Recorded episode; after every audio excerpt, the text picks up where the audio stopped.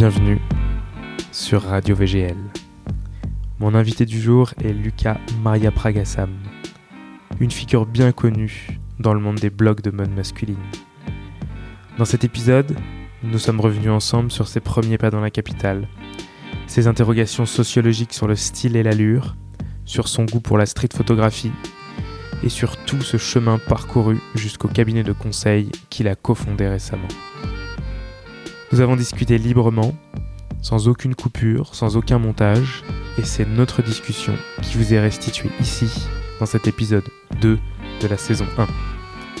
Je m'appelle Arnaud Chanteloup, et vous êtes bien sur Radio VGL, le podcast de verygoodlord.com.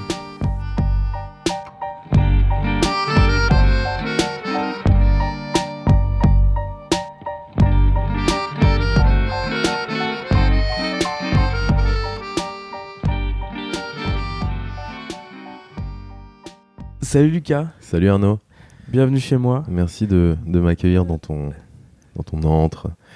c'est très, euh, c'est très beau chez toi. Je suis, je suis, euh, je suis impressionné par, euh, par cette décoration. C'est sincère, j'espère. Exactement, bien sûr, c'est sincère, qui Ah. reflète un petit peu la, la maison VGL, j'ai l'impression. Euh, oui. En tout cas, dans le. dans Ben, Maison VGL sera certainement plus travaillée. Ouais. Bon, venons-en au fait. Merci d'avoir Oui. apporté les croissants. Mais avec grand plaisir. Pas Et- que, tu vois, j'ai j'ai aussi amené Oui. des, des, une sorte de, de, de viennoiserie un peu plus fancy. Ouais, il y a de la recherche. à de la poire chocolat. Je pense que t'as as une bonne boulangerie à côté de chez Ouais. toi. Ça part mal. Le Oui. podcast part très mal. Pas très mal. Voilà. Bon. je, je tiens d'ailleurs aussi à féliciter ta, ton installation qui est incroyable, qui, qui, s'apparente à, du, à une installation d'ASMR, j'ai l'impression. Des- on, va faire de, on va faire de l'ASMR. Vous voulez entendre des choses sur le fait Ça donne envie de le faire. Et encore, tu tu t'as pas dans le. Tu, tu, n'as pas le retour dans les, dans les oreilles. J'ai, c'est dommage. Et là, vraiment, c'est très sensuel ce que tu viens de faire. vraiment. Donc, merci d'être venu euh, et d'avoir accepté euh, de passer après Guillaume, Ouais, euh, qui était le premier invité du podcast. très beau de podcast. Radio VGL. très beau podcast. Et tu me disais justement que tu l'avais écouté, Ouais. que le, la durée t'avait fait peur au départ. Oui, oui, oui. J'avais, Et- la flemme au, au départ, hein, vraiment. Et au final, tu au final, je l'ai, je l'ai gobé en une fois. Tu l'as dévoré. Bon, comme, comme visiblement beaucoup de personnes, j'ai eu énormément de retours. Et, et c'est vraiment. Et que des retours positifs. Donc, Ouais. euh, je, show must go on. On continue. Tu es le suivant. Euh, merci donc d'avoir accepté l'invitation. Euh, si, si je t'ai fait venir ici, c'est parce que. Un, parce que je t'aime beaucoup, euh, personnellement. Euh, et parce que je pense que tu. Tu défends un, un côté, un style, tu défends une élégance, tu défends une vision de la mode masculine qui est, euh, qui est vachement décomplexée, qui est vachement, euh, où tu prends vachement de recul, où, euh, où tu parles beaucoup de brocoli et où, et où tu prends pas ça au sérieux. Ouais. Et, et j'avoue que moi ça me parle et je pense que ça a parlé à pas mal de gens durant tes dernières années à officier sur un, un blog de mode masculine bien connu Oui, dont on va parler, je pense. Et, et donc c'est pour ça que je voulais t'entendre euh, à ce micro. J'avais envie de, j'avais envie de dévorer ces, ces pâtisseries qui sont devant moi d'ailleurs. Euh, j'avais envie de, j'avais envie de t'entendre parler de ça, de, de ta vision de la mode, de, de ton parcours aussi, de comment t'en, es venu à, à, par- à, à travailler chez Bonne Gueule et à faire ce que tu fais aujourd'hui. Euh, conversation, exactement. c'est ça. Mhm. Comme à Guillaume, je vais te demander de te présenter, euh, de, de nous faire un petit que sais-je euh, de. C'est Laccio. hein. Comment tu prononces? Alors, c'est, pas, en fait, c'est le nom de ma mère, C'est le nom? Galaccio. Galaccio. Galaccio. C'est, le, nom de ma mère. Mais en- euh, je m'appelle Maria Pragasam. Mon nom de famille, c'est Maria Pragasam. En fait, je m'appelle Lucas Michel. Voilà, c'est ça. je m'appelle Jocelyne Michel. Et c'était c'était un nom d'emprunt. Donc, Lucas Maria Pragasam. Pragasam. C'est bien un nom que j'ai souvent vu et j'ai jamais réussi à prononcer. Je pense que j'y arriverai pas. Comme euh, oui, de toute façon, la plupart des gens. euh, Donc, Galaccio, c'est bien. C'est, Ok. c'est très bien, ça me va. Ça me va. Cool. Euh, eh bien, vas-y, fais-nous ce petit que sais-je, ce petit Bah. euh, Lucas pour les nuls. Et remonte. Vraiment, tu peux remonter aussi loin que tu Aussi loin que je peux Ouais, aussi loin que tu veux, tu peux. D'accord. Parle-nous de, de tes complexes, de ton acné. Ouais. De... Waouh, alors oui, non, clairement. Non, mais c'est hyper intéressant parce que ça fait aussi partie de, de ma construction. Je parle pas de l'acné, hein, évidemment, mais de tout ce qui est complexe, etc. Euh, euh, tout d'abord, merci pour cette intro qui est très, euh, très juste. Euh, le fait que tu, que tu me dises que, que j'essaye de, de, de, de dégager une sorte de, recul et, et, et prendre la mode masculine avec beaucoup d'humour, etc., c'est, c'est quelque chose que je, effectivement, que je recherche et on me l'a pas souvent dit. Donc, alors, merci beaucoup de l'avoir euh, remarqué. Je t'en prie. Non, je le pense vraiment. Je pense que ce... co- comme je dis toujours aux, aux gens qui se la pètent, parce que malheureusement, il y en a beaucoup dans le monde dans lequel euh, je travaille et j'évolue. Oui. Et beaucoup de. Et surtout avec Instagram, qui a, qui a Mm. glorifié la, l'image Ouais. et, la, et la personne, au-delà des véritables compétences. Et, et c'est toujours ce que je dis aux gens c'est qu'on ne sauve pas des vies. Euh, j'ai fait une première année de médecine et avant de faire du droit et Ouais. j'ai encore beaucoup d'amis dans le dans dans la médecine et j'ai mon meilleur ami est cardiologue Mhm. et- bref et pour le coup lui sauve des vies vraiment et lui son métier est important s'il n'était pas là il y aurait potentiellement il y aurait des, des- des morts Oui. moi si j'étais pas là et nous si on n'était pas là euh, je pense que le monde continuerait à tourner Exactement. Ouais. et donc, euh, je trouve que oui, prendre, euh, prendre ce, ce domaine avec beaucoup de recul est, une, euh, est, une vraie, est un vrai atout et une vraie valeur que, que je défends, que je reconnais et que j'apprécie. Donc voilà. donc revenons à toi. Oui. bah, en fait, si tu veux, alors je vais remonter vraiment très loin. je suis pas si vieux que ça, hein, j'ai 28 ans, mais je vais remonter jusqu'au lycée. Euh, tu vois, par exemple, au lycée, j'étais j'étais pas forcément euh, intéressé par la mode. Tu vois, quand j'entends, euh, tu vois, je, re- je regarde beaucoup d'interviews de mecs dans notre secteur aussi, tu vois. Ils sont tous intéressés par la mode, tu vois, très tôt, très très tôt. Moi, ça arrivait très tard. Ça arrivait vraiment après le lycée. Et, euh, et même au lycée, tu vois, j'étais euh, j'étais un peu gros, j'étais euh, j'étais tu très, tu m'avais parlé de ça. Tu Ouais. assez, avais un bon embonpoint. J'étais- et- ouais, je, je faisais 20 kilos de plus qu'aujourd'hui. Euh, J'avais quelques- Avec euh, 10 ans de moins, quoi. Ouais, c'est ça. Donc. Et j'avais j'avais deux trois potes avec qui je traînais, tu vois. J'étais hyper discret. J'avais j'avais targeté une carrière de d'ingénieur en, en aéronautique parce que moi j'adorais ça quand j'étais gamin, tu vois. J'a- J'adorais les, les avions de chasse, etc. Enfin, tu vois, c'était une, une une vraie passion chez moi. Donc j'étais tout seul en train de geeker chez moi, euh, ce genre de choses. Et euh, et oui, et du coup, je, je- j'étais vraiment destiné à une, une, une carrière de laissez-moi tranquille. C'était vraiment ça. Je, je voulais être tranquille tout le temps. Et donc, euh, je, je n'avais pas forcément les vêtements qui, bah, tu vois, à la mode à l'époque, où tu avais des. Je me souviens quand, je sais pas, quand tu étais au lycée, il y avait toujours des clans de mecs avec des vêtements. Ouais, ouais. où, On, tu vois, des, y avait on s'identifie beaucoup à, Exactement, il y, avait, euh, avait, tu vois, il y avait le rocker, il y avait, à l'époque, il y avait la tectonique même. Je me souviens. Oui, ah oui, c'était, un- c'était, c'était, c'était futuriste. C'était, c'était futuriste. Il y avait même un. Il y avait quand même un, un- un clan de, de modasse un petit peu. Hmm. Euh, T'avais les skateurs. T'avais les skateurs, etc. Et toi, t'étais. euh, Moi j'étais au milieu. Genre ouais. vraiment j'étais vraiment au milieu. je me dis bon bah quoi. j'avais mon jean, euh, mon jean Levis, j'avais des- mes Fayou euh, à l'époque. Je sais pas si t'en as, si t'en as porté. Euh, et mes euh, mes sweats à capuche et c'est tout quoi. Ouais. Et c'est, tout ce que tout ce que j'avais. Et euh, et ensuite en fait au lycée je, je euh, encore une fois je voulais vraiment creuser le mon trou pour pour être le plus discret possible. Jusqu'à euh, jusqu'à ce que je, je me dise que bah, le, être ingénieur en aéronautique, c'était pas du tout euh, ce que je recherchais. J'ai fait un bac S, comme toi, je crois. Ouais, aussi.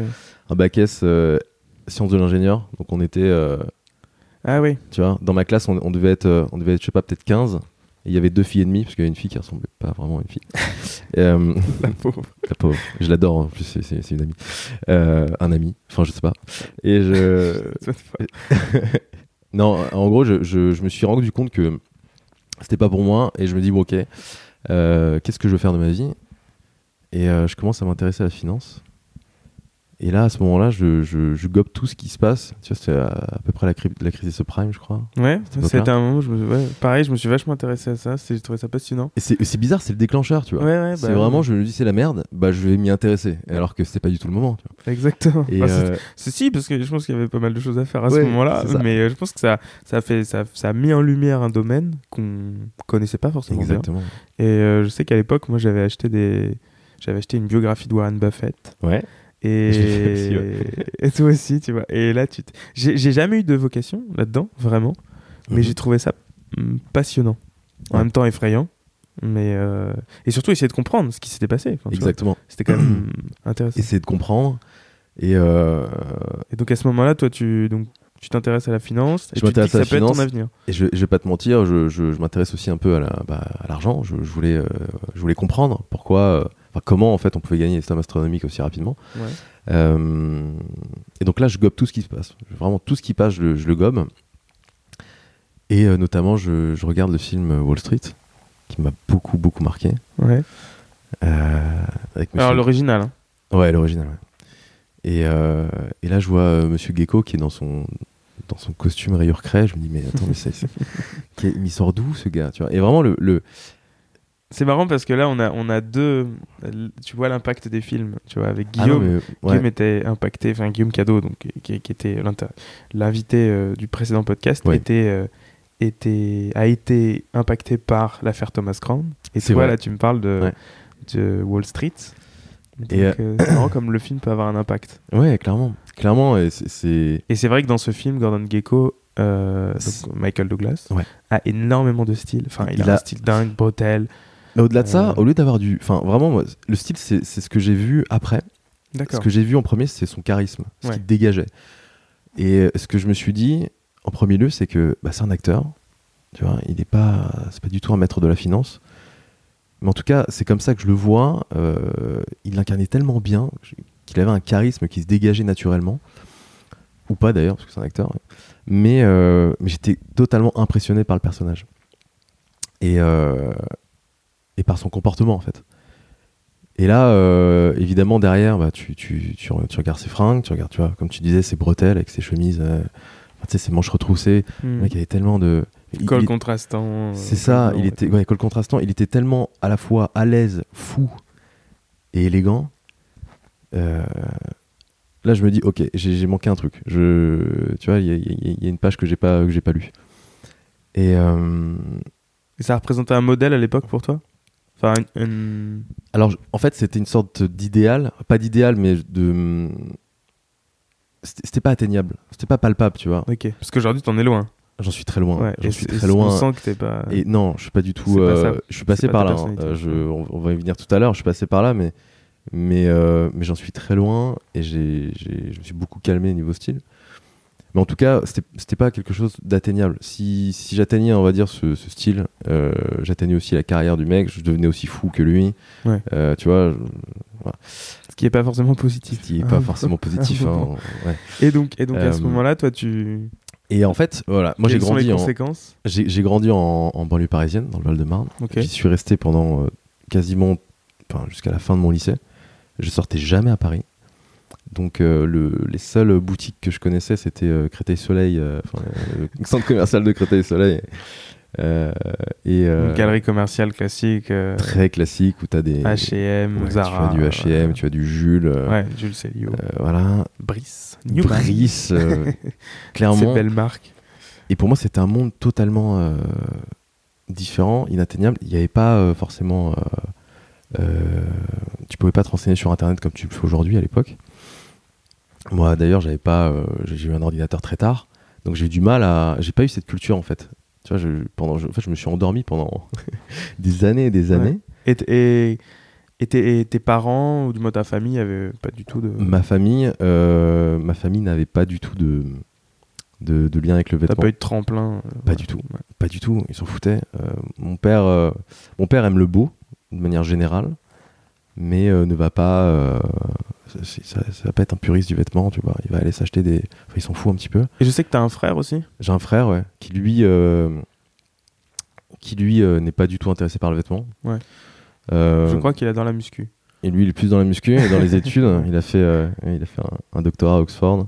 Oui, je crois qu'il est très. Oui, c'est un, c'est un- c'est un- gros malade des études. Ok. Et, et il bosse à, à la City à Londres aujourd'hui, donc euh, peut-être que, que C'est plus lui, Gordon Gecko, Gecko. exactement. Tu vois. Euh, donc j'ai pas du tout baigné là-dedans, mes potes non plus évidemment. Tu vois, euh, je te parlais du lycée, j'ai pas du tout baigné là-dedans. Euh, je n'allais jamais à Paris, et en fait, euh, on est en terminale à cette époque-là, je, je suis en terminale, je sais pas du tout ce que je veux faire. Parce que j'ai j'ai co- complètement décidé d'abandonner le fait d'être d'être ingénieur. Et je me dis, bon, je vais faire de la finance, mais évidemment, j'ai rien préparé, parce que tu vois, classe prépa, etc., j'ai pas passé de concours, parce que je suis. voilà. Euh, donc là, je me dis, je vais aller à la fac. Donc je passe, euh, enfin, je, je- je m'inscris à la fac à la Sorbonne. Je suis pris à la Sorbonne, parce que je voulais impérativement aller à Paris, pour essayer de m'ouvrir un peu.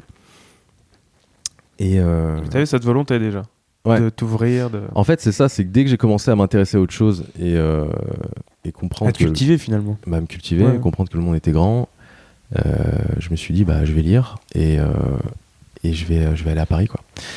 Et j'arrive à la Sorbonne et là j'ai pris une claque dans la gueule. Et je me souviens très bien parce que euh, j'étais en plus c'était même pas la Sorbonne, euh, Sor- la vraie Sorbonne, c'était la Sorbonne à Tolbiac, euh, toute dégueulasse. euh. Ouais. Et j'arrive, je monte les escalators, j'arrive devant la fac et là je vois des, des styles que j'avais jamais, jamais vus, tu vois. Des mecs qui arrivaient, euh, ils- je sais pas, ils avaient 17-18 ans, mais ils arrivaient déjà euh, en cours avec des, avec des blazers, des chemises, rentrés dans leurs jeans et des, euh, et des souliers, quoi. Ouais, c'était. Et, Et alors, ce qui est marrant, c'est que ce, ce dont tu parles, on dit souvent la province, la province. Enfin, même moi, je viens de ce qu'on appelle la province, les régions, quoi, de. France, autres que Paris. Mm. Et là, en fait, tu tu montres que ça n'a aucun rapport avec la distance à laquelle tu vis de. Paris, quoi. ah ouais, clairement. Tu peux vivre aux portes de Paris et, ne pas être touché par, euh, par d'autres cultures, enfin par, par, par cette culture euh, et d'élégance quoi, qui, C'est ça. Tout dépend de ta culture, tout dépend de ton, ton éducation, ton entourage. et de ton ouverture, euh, enfin, et ton ouverture d'esprit, clairement. Et, euh, et tu vois, moi, mon ouverture d'esprit, elle arrivait vraiment, vraiment tard. Et, euh, et ça m'a permis aussi de réfléchir, tu vois, de me dire que euh, bah, si elle est arrivée tard, c'est pour une bonne raison. C'est que j'avais envie de m'éduquer, j'avais envie de, bah, tu vois, à l'époque, de perdre du poids, Hmm. de euh, bah, d'aller mieux moi-même. Et, euh, et de comprendre des codes, comprendre des choses. Donc tu vois, je suis arrivé à la fac et là, euh, je voyais des, des styles improbables. Et je me souviens d'un, d'un- c'était, un russe, il s'appelle Vitali. Première année de fac, Vitali. Le mec a- avait, avait une, un sac Berluti. C'était la première fois que je voyais un Berluti de ma vie.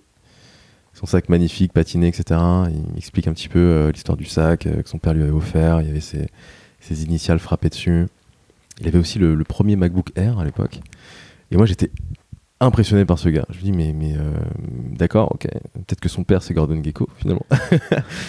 et, et là, je me dis, bah, très bien, encore une fois, le monde est grand, c'est génial. Euh, je vais essayer d'apprendre et, euh, et de m'éduquer un minimum.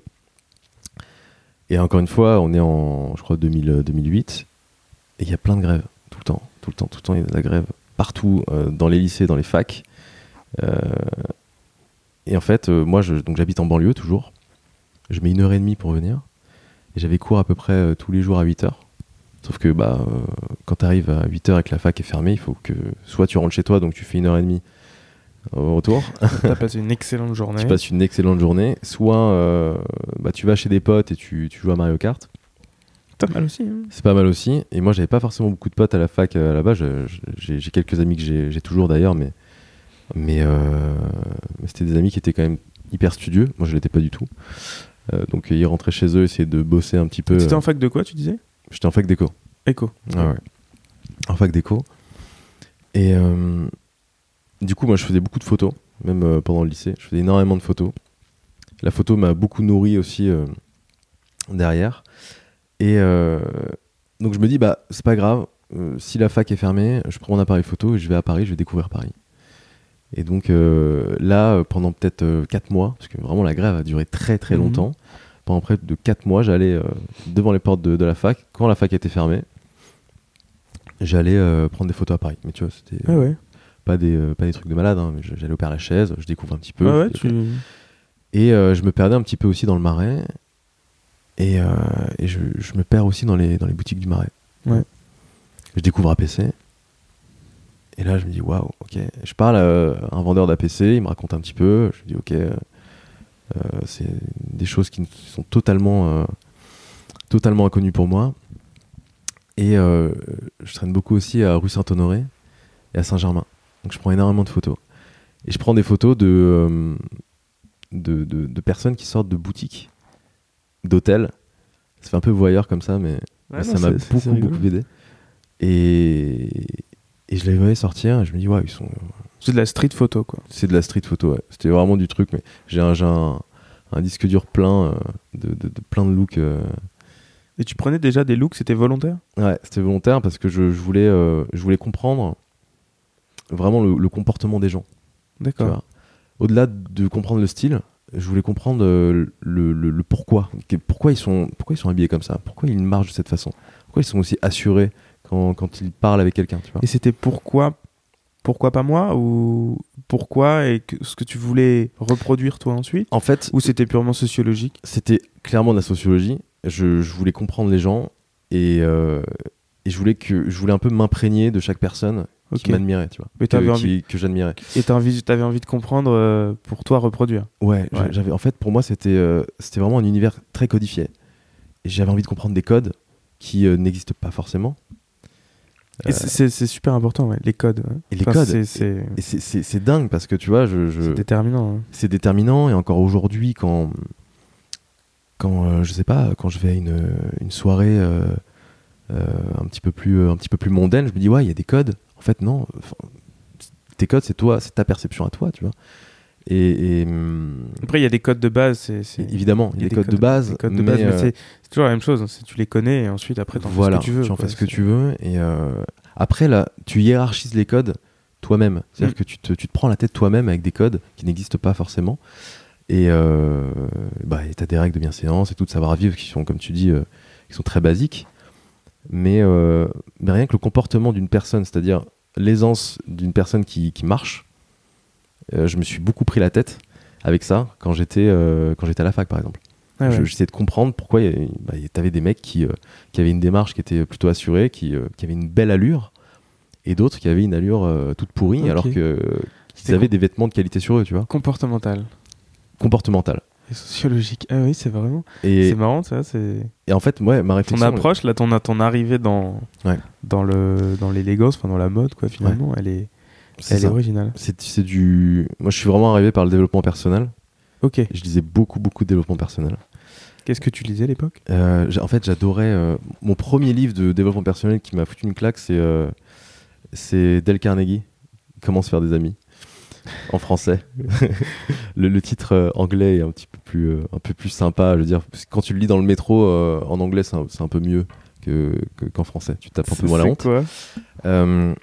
Je crois que j'ai dû, le- tout le monde, a, tout le monde l'a. Je pense que tout le monde est un peu. euh, un peu passé sur ce bouquin et et en fait tu le lis euh, moi je l'ai lu tu vois peut-être une vingtaine de fois dans ma vie Ah oui.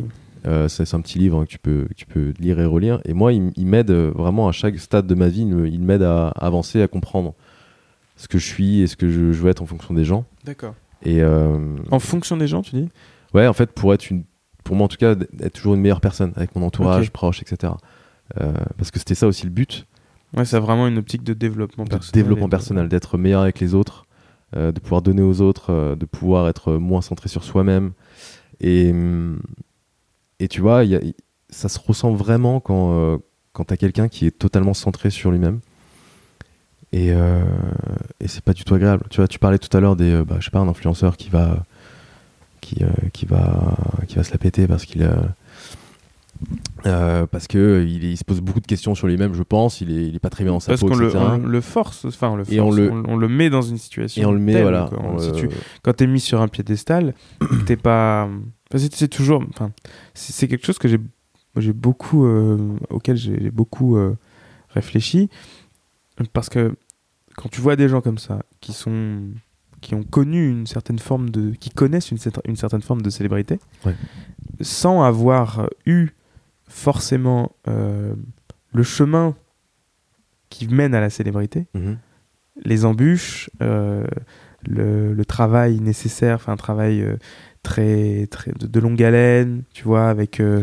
avec vraiment avec des, des, des, des, des retours qui peuvent parfois être ultra négatifs. Enfin, je veux dire, quand tu deviens, pour donner un exemple, quand tu deviens un, un acteur célèbre, par exemple, en général, tu as fait beaucoup de casting où on t'a dit non, non, vous n'êtes pas la bonne personne. Ouais, clairement. Euh, quand tu pareil quand tu deviens photographe ou tous les gens qui sont en général célèbres Mhm. ont, sont en général passés par des, des moments assez désagréables. Ça forge le caractère et ça permet parfois de prendre du recul. Et c'est vrai que quand tu connais une forme de célébrité ou une forme de gloire un peu très, très rapide, je pense que ça doit être très déroutant Mhm. et tu peux vite euh, te sentir euh, tout puissant et penser qu'à toi et, penser que le monde tourne uniquement autour de toi. Clairement, clairement. Et, et effectivement, ça se ressent, c'est pas forcément agréable pour les autres. Et moi, je voulais pas tomber dans ce truc-là, vraiment, tu vois. Euh, et j'analysais tout, vraiment, euh, que ce soit de la- l'allure d'un mec qui marche, comme je te l'ai dit, ou même. euh, où je me souviens encore, enfin, c'est. Ne riez pas, euh, s'il vous plaît, les, les personnes qui écoutent. Mais euh, je, je me souviens d'avoir vu. Je regardais beaucoup de lives euh, musicaux. Et notamment un live de Justin Timberlake qui m'a marqué. où tu le vois habillé, je crois qu'il est habillé en, je crois qu'il est habillé en Tom Ford à l'époque déjà, et il avait une paire de, de sneakers blanches. Et je me dis mais putain le mec il est, il, il a la, il a la classe. Genre il, quand il danse il a vraiment la classe tu vois. À l'époque je Ouais. me disais ouais il a la classe. Mais il a commencé sur Disney Channel. Il a commencé sur Disney Channel. tu vois. Et en fait je Donc au final, c'est vrai. c'est ça. J'ai gravi les échelons. oui, clairement. Et je me dis, en fait, quand, quand il danse, il est, il est hyper élégant et tout, c'est incroyable. En revanche, si tu le mets dans la rue avec euh, sa tenue, il passe pour un plouc, quoi. Genre, Mm. euh, enfin, simplement avec un, un costume et des, des sneakers blanches, de, comme il le portait. Je vous invite à, à regarder le, le concert. Je crois que c'était le concert à, euh, à New York. Euh, et je me dis, mais pourquoi, pourquoi il s'obstine à porter des sneakers blanches? Pourquoi, pourquoi, pourquoi? Pourquoi il peut pas porter une paire de, je sais pas, une paire de souliers qui, euh, peut même modifier la semelle, c'est pas très grave, tu vois Et j'ai fait des recherches. J'ai fait des recherches euh, sur des danseurs et des danseurs. Les danseurs portent souvent des chaussures blanches Ouais. pour une simple et bonne raison, c'est euh, pour qu'on remarque leurs jambes, le mouvement de leurs jambes. Si- Ah. Évidemment, si tu mets des Ça chaussures un noires, point de. ça crée un point. Voilà, tes yeux se accroche focalisent sur, euh, sur, les, sur les pieds. Moi, j'ai mis des. Aujourd'hui, j'ai mis des, des espadrilles Des blanches. Et je l'ai vu, j'ai vu tout de suite ta démarche, Arnaud. Je l'ai vu. J'avais vraiment envie que tu remarques les espadrilles blanches. C'est ça. important. Et, euh, et en fait, c'était, c'était quelque, enfin, c'est quelque chose de maîtrisé. Euh, Vraiment, c'est quelque chose de maîtrisé et ça marche, tu vois. J'étais, euh, ça marche parce que moi, ça m'a accroché l'œil. Je me dis, euh, ok, il a réussi son truc. Pourtant, derrière, le mec s'est pris la tête. Enfin, en tout cas, euh, des, des personnes se sont prises la tête pour lui. Et c'est vrai que quand tu mets une paire de, de sneakers blanches, euh, je sais pas, moi, quand j'ai ma paire de Converse et un jean, euh, je, je- je- je trouve que j'ai une plus belle allure que quand j'ai une paire de, de souliers noirs, par exemple. Tu vois. Hmm. Le- la, la chaussure noire est, va avec certains types de looks, mais c'est vrai qu'elle est plus difficile. Elle, elle, bah, ça crée des, un segment. euh, le blanc crée plus. Enfin, dans un look, il y a plusieurs segments, et le blanc au pied, c'est vrai, crée un, un segment qui exactement. rehausse la silhouette. qui- Exactement. Pour la démarche, euh, on va dire, pour un- si on, on met juste euh, le filtre de la, de la démarche, c'est, c'est, ça aide la démarche. Hmm. Tu vois c'est, ça aide à une plus belle démarche. Enfin, en tout cas pour moi, tu vois. Et donc je me suis mis à, à porter que des sneakers blanches à cette époque. C'était mon truc. T'avais compris que c'était un point important. Exactement. Et euh, donc, en- vraiment, c'était euh, toujours dans, ce, dans cette optique euh, comportementale, sociologique. Je, voulais comprendre les codes et tout. Et, le vêtement, c'était une finalité. Et même à cette époque-là, pour moi, le vêtement, c'était une finalité. Donc, je m'intéressais pas forcément encore aux vêtements. Je m'intéressais bah, à la personne derrière, à ce qu'il vit, etc. Il y avait quand même vraiment ce côté voyeur, toujours. Tu vois, quand je te dis, enfin, quand je te disais que je prenais des gens en photo, Hmm. euh, J'allais pas devant eux prendre des photos comme ça à la volée. Et j'avais pas de téléphone à l'époque. Enfin, c'était c'était un téléphone tout pourri euh, à l'époque. Donc je me mettais loin. euh, je me souviens que j'avais emprunté à mon père un, un zoom 100-300, tu vois. D'ailleurs, je l'ai toujours pas rendu. J'espère qu'il va pas écouter ce podcast. Euh, Ouais, donc t'es- ouais, tu pouvais te mettre très loin. je pouvais me mettre une- très loin. Ça faisait de super belles photos parce que enfin, il y avait. Euh, il y avait un effet de flou qui était génial. euh, C'était, franchement, c'était de très belles photos. Et, euh, et j'imaginais à chaque fois la vie des gens. Je me dis, j'imagine un peu euh, tu vois, ce gars qui sort C'est de. ultra. C'est bizarre, c'est presque pervers. De quoi? C'est presque pervers. Comme, tu Ah, vois Clairement. Mais euh, Enfin, tu vois, c'est- sociologique, c'est. c'est presque pervers. Ouais. Je ne couperai rien, je te le dis tout de suite. hein. Bien sûr, mais il n'y a pas de problème. J'espère que, euh, que mes voisins ne vont pas entendre ce truc-là parce que je le fais avec eux. Non, je, voilà, je. je- Non, je- mais on- je comprends la démarche. C'est intéressant d'analyser a posteriori sur une photo une personne. euh, Mais au-delà de ça, enfin, moi, je, vraiment, je ne cache pas le. le Et la street euh, photographie aujourd'hui n'est rien d'autre que ça. hein. Voilà. Je veux dire, Mais je, je- je ne cache pas le côté. réaliste euh, a, fait, euh, a fait tout son succès en simplement en prenant des, photos, des gens en photo dans la rue. Quoi. Clairement. Mais j'a- j'assume aussi le, le côté vraiment euh, voyeur, où, euh, où là, euh, moi, ça m'a aussi beaucoup, tu vois, aidé à, bah, à comprendre les gens Mm. et à imaginer un peu des choses. Et voilà, tu vois, et je, voyais des. Je me souviens, c'était deux, deux personnes qui sortaient d'un hôtel et ils étaient en train de, de se disputer. Et je me disais, mais pourquoi ils disputent, etc. Et je, je voyais que, que, par exemple, ces deux personnes, quand ils disputaient, euh, la femme restait mais d'une élégance incroyable. Euh, Je me souviens, elle avait une robe magnifique, elle restait droite et elle restait calme, alors que le mec gueulait, tu vois, sur elle, elle restait hyper calme. Et je me dis, waouh, cette personne doit être. Enfin bref, je m'imagine des choses. Ouais, tu... Et donc, quel impact ça a eu ensuite, euh, Et, euh, et donc, je. je- ce voyeurisme Justement, je. Et derrière, je, je- je commençais à analyser un petit peu les, le, le comportement de personnalités. De personnalités un petit peu connues qui avaient du style.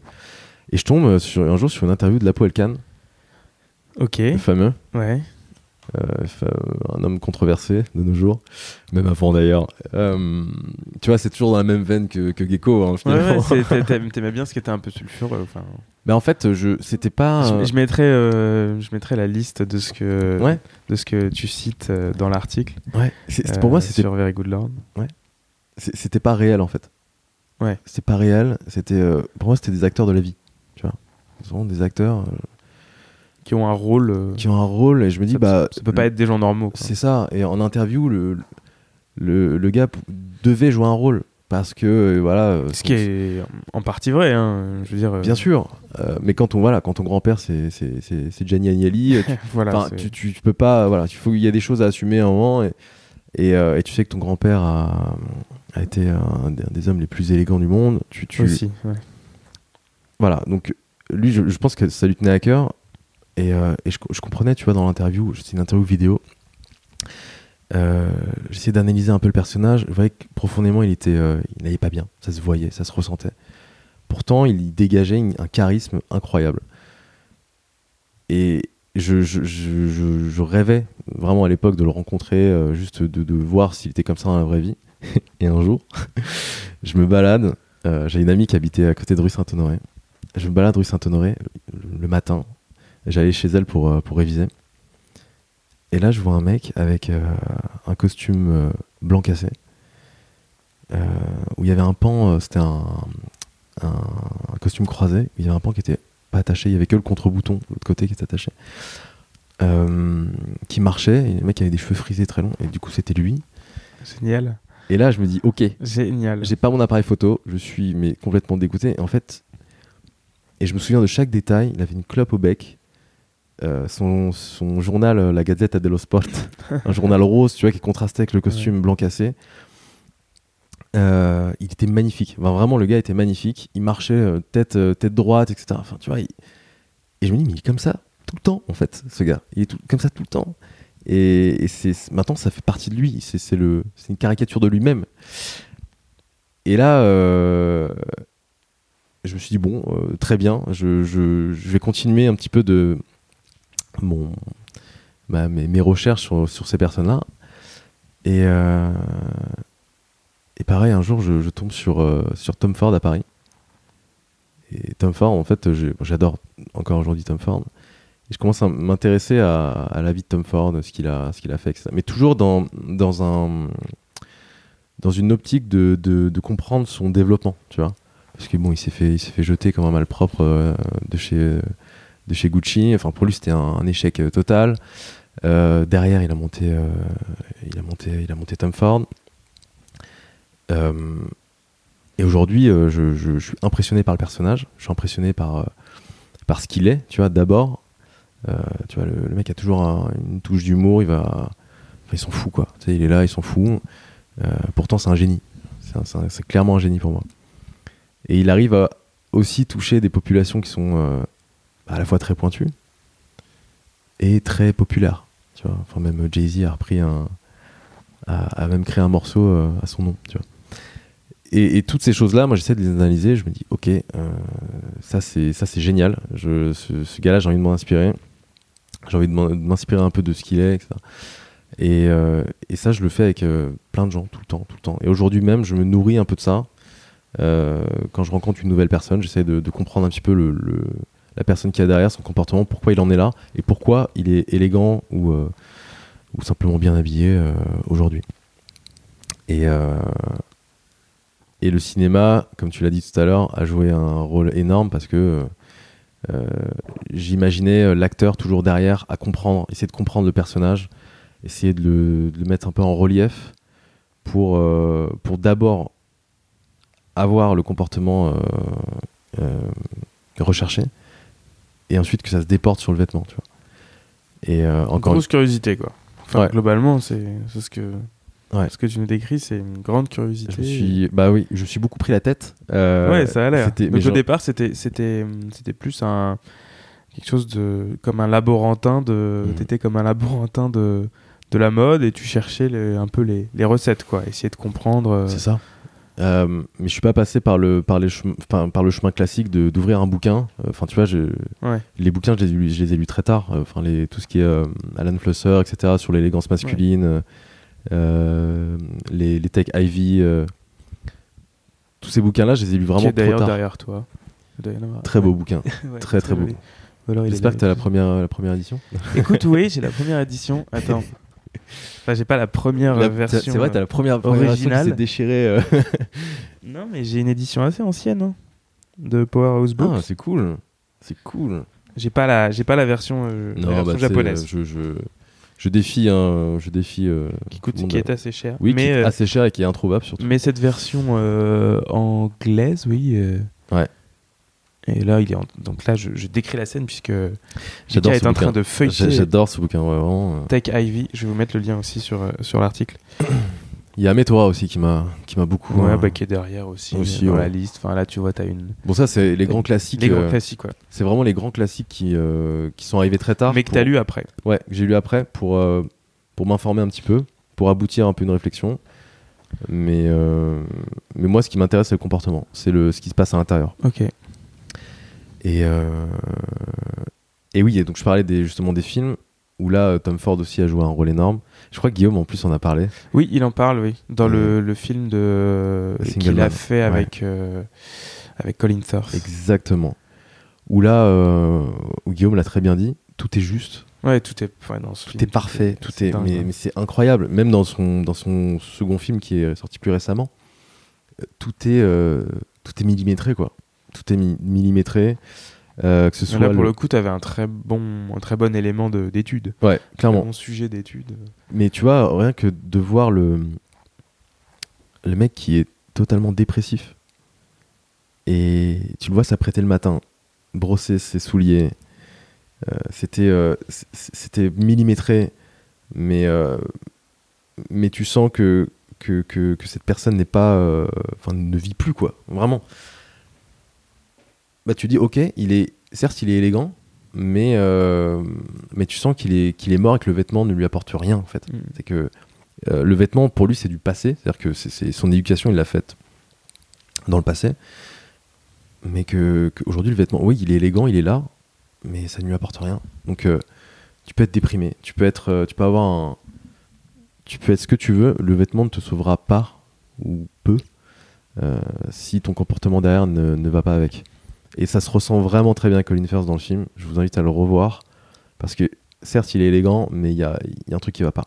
Et, euh, la scène qui m'a frappé, c'est. euh, euh, c'est- pour moi, c'est la scène un peu de la lumière. C'est quand il va acheter un.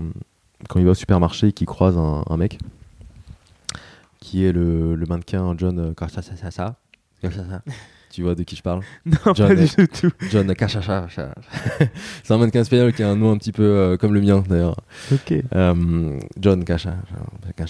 Tu connais pas son nom. Je ne connais pas du tout son. Je vais le retrouver. Je, je le retrouverai promis et je te le mettrai en. Voilà, je, je te l'enverrai. Euh, c'est un peu, un, bah, c'est un mec avec un, tu vois, un Levis euh, qui est vraiment taille haute, un t-shirt blanc entré dans son Levis, les manches retroussées, son paquet de clubs dans la manche. Enfin, tu vois, le style McQueen Ouais. de l'époque. Et, le mec, il est lumineux, vraiment. Et là, tu vois que il porte simplement un t-shirt blanc, un jean, sauf que comme il est lumineux, bah, sa tenue est lumineuse. Et, tu ressens aussi que euh, sur, dans cette scène, Colin First aussi est lumineux grâce à ce gars. Et, tu le vois pas du tout de la même manière. En tout cas, moi, je, je voyais pas Colin First de la même manière. Et c'est pour ça que je trouve ce film qui est extrêmement juste parce que le, le comportement se ressent vraiment derrière. C'est pas juste des acteurs qui se, qui se pavanent avec des, des costumes. C'est euh, vraiment hyper recherché, quoi. Hmm. Très profond. Une vraie attitude, quoi. Une vraie attitude. Après, enfin, est Ouais. un acteur euh, Ouais. vraiment euh, exceptionnel. Enfin, Clairement, mais, mais tu vois, rien que même le fait de, de diriger ce, ce mannequin qui n'est pas du tout acteur à la base, je crois que c'était même d'ailleurs son premier film. Euh, Tom Ford a réalisé un, un truc incroyable. Le fait Mm. simplement de diriger le, bah, euh, encore une fois, le comportement de cet acteur, son jeu était hyper juste pour apporter à la scène euh, euh, ce qu'il devait apporter. Et, Et donc, euh, après la scène de la lumière. et après la scène de la lumière, je, bah évidemment, il y a plein d'autres films qui m'ont, qui m'ont, qui m'ont marqué, et même des films, tu vois, plus loufoques. Mais encore une fois, dans le comportement. Euh, je vais te parler d'un film. euh, vous allez rire aussi euh, chez vous. Euh, c'est Ace Ventura. Ok. Ouais, Tu te souviens de ce film ou ouais, pas ouais, je m'en souviens. Avec euh, Jim Carrey. Avec Jim Carrey. Et Et bon, C'est vrai qu'il est très stylé hein, dans ce film. en fait, c'est, c'est, un style complètement loufoque. c'est mais- loufoque. Ouais. C'est un clown, mais il a, c'est un mec qui a totalement confiance en lui.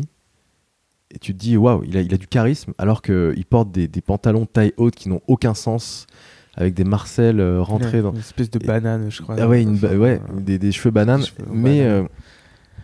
euh, euh, ça va avec le personnage et c'est totalement, euh, totalement cohérent, tu vois, Ouais. vraiment totalement cohérent. Donc, euh, donc ça, ça m'a beaucoup marqué, même, euh, enfin, tu vois, son jeu, son, même Jim Carrey, ça, rien que le, le- le personnage m'a beaucoup marqué aussi dans tous ses films. Et Moi, je suis vraiment curieux de voir ce que t'en as, ce que t'en as fait. Enfin, comment t'en es arrivé là, là, après avoir vu justement après cette, euh, ce côté voyeurisme, ce côté euh, ça. film, etc. Comment tu t'en es, comment t'as transformé ça, t'as transcendé ça, t'as as pris tous ces ingrédients Mhm. pour en faire euh, ce que t'es aujourd'hui? Bah, à cette époque-là, je j'analysais beaucoup, mais tu vois, je- il, faut me voir vraiment comme dans un dans un laboratoire avec des lunettes et Ouais, ouais, mais je te vois comme ça, là, comme un petit laborantin de, du style avec euh, tout tes, toutes tes photos, etc. Clairement. Et, Mais moi, j'étais pas, ça se déportait pas du tout sur moi. C'est-à-dire que j'étais habillé comme au lycée. ouais, c'est dingue. J'étais habillé comme au lycée et je commençais à essayer de, de- de comprendre un peu ce qui se passe. Et hum, Un vrai ça- technicien, quoi. en fait, je, je voulais pas être, euh, ouais, on peut, on peut dire technicien, mais euh, Mais tu mettais pas en pratique. je mettais pas en pratique. C'était plus vraiment, c'était de la sociologie, quoi. Et tu faisais des boutiques, des choses comme ça ou... Je faisais beaucoup de boutiques. Ouais. Dans le marais, je faisais énormément de boutiques. T'allais Euh, chez qui? Bah à l'époque, j'allais chez, euh, je passais du temps chez French Trotters. Ok. J'allais beaucoup chez Cos aussi. Tu vois, tout ce qui est, toutes les boutiques de rue des Rosiers, je les faisais en long en large. Euh, Royal Cheese? Royal Cheese, je l'ai fait un peu plus tard. J'ai fait un peu plus tard, ouais. Mais, euh, mais je faisais un peu, à peu près toutes les boutiques, même les boutiques un peu euh, plus luxe de, pardon, de, de rue Saint-Honoré. Mhm. Et évidemment, quand Tom Ford a, a ouvert rue Saint-Honoré, j'étais comme un fou. Ah ouais, c'est vraiment. J'étais comme un fou. J'adore Tom Ford. J'adore le. J'ai aussi un. Je, suis très attiré par le côté beauf. euh, je, vraiment, je- j'adore ça. Et c'est pour ça qu'il faut se décomplexer. Si vous êtes un peu beauf, c'est normal. Il n'y a pas de problème. Il y a pas de problème. Vous avez non, le mais droit de mettre une casquette euh, Van Dutch. C'est ça. Avec des flammes. euh, Christian Digier. Et hum, je passe en école de commerce. Ouais. J'étais toujours habillé comme un sac entre guillemets, mais je commençais à m'intéresser un petit peu. Voilà, donc j'allais chez Cos, je m'achetais mes premières pièces. Euh, En gros, tu tu t'habillais comme tu t'habillais sans réfléchir. je m'habillais sans trop réfléchir, ouais. Ouais. sans trop me prendre la tête. Et Parce qu'il y a des gens qui, qui après sans réfléchir. Il y a des gens qui s'habillent sans réfléchir et qui, et qui arrivent à, à avoir un, un style harmonieux. Mhm. Et puis, il y en a d'autres, pas du tout. Et on est très inégaux de, face à ça. Mais oui. Et toi, c'était euh, sans réfléchir et ça marchait pas. Quoi. C'est euh, en fait j'avais je, ne réfléchissais pas encore. euh, En fait, j'essaie d'analyser les gens, mais je le, je- j'essayais pas de me développer moi-même par rapport aux vêtements. Est-ce que tu crois que c'est pertinent de manger un morceau Je- bien sûr, c'est pertinent. Je vais couvrir les bruits. Ne t'en vais essayer. Et c'était euh, le à cette époque-là, je, j'analysais beaucoup, mais je mettais pas en pratique. Tu vois, je réfléchissais, je Mais réfléchissais. délicieux ton croissant. Ah, merci. Euh, je, je mettais, je mettais pas du tout en pratique, et je me suis dit que c'était peut-être le moment un jour de me lancer, de me mettre en pratique. Mais encore une fois, j'avais des, des envies et, euh, et je regardais des choses euh, qui n'étaient pas atteignables. Enfin, tu vois, euh, j'adorais Tom Ford, j'adorais Ralph Lauren. J'avais pas l'argent pour aller chez Ralph Lauren, j'avais encore moins l'argent pour aller chez Tom Ford. Donc évidemment, j'allais chez Cos m'acheter des, des pièces qui étaient un peu plus minimalistes, qui ne me plaisaient pas forcément. Et je me disais, bon, voilà, ça marche, ça va. juste, les- je fais attention au volume. Et euh, je porte mes sneakers blanches pour la démarche, comme Justin, finalement. Euh, et, euh, arrivé en école, là, euh, je me dis, bon, il faut que je me prenne en main. Je commence à avoir un petit peu d'argent parce que je fais des, petits boulots, etc. Bon, j'ai un peu de thunes, il faut que je commence à, m'acheter des, choses un peu plus pertinentes, notamment une chemise blanche. Et c'est là, à ce moment-là, que je m'ouvre un peu à tout ce qui est blog, forum, et euh, bien évidemment Bungle. Je crois, à l'époque, on est quoi On est en 2000 2010-2011. 2011. Et là, euh, voilà, je cherche ma première chemise blanche. Il n'y a rien sur le web. Il n'y a, rien du tout. Il se passe rien, c'est le néant total. Sur les forums, euh, ils balancent des marques un petit peu improbables. Je me dis, bon, ok. Tu fais sur quel forum à l'époque? Euh, bah, c'était les- je, suis rentré en fait, je crois que par, par le forum Bungle. Bonne gueule, de pieds en cap. Et deux pieds en cap, évidemment. Et, et ouais, j'étais totalement perdu. Vraiment totalement perdu. Et là, je tombe sur un article de Benoît à l'époque, Benoît Vochtanka, que je- que j'embrasse. Et, euh, et là, je. je- Que j'aimerais beaucoup entendre d'ailleurs. Ah bah, Il faudrait euh, que je, je, ce sera. ce- je vais le convier. Ouais, il serait, il serait ravi de, de- de pouvoir, euh, enfin à mon avis, ravi de pouvoir parler de son, de son parcours. Et je lis cet article, et donc du coup je commence aussi à, un peu essayer de comprendre le personnage de Benoît, parce que c'était mes habitudes. et là, euh, je, vois qu'il tient un blog, etc. Bref, euh, je m'intéresse aussi un petit peu à Bonne Gueule, et je, En fait, il comprend des choses.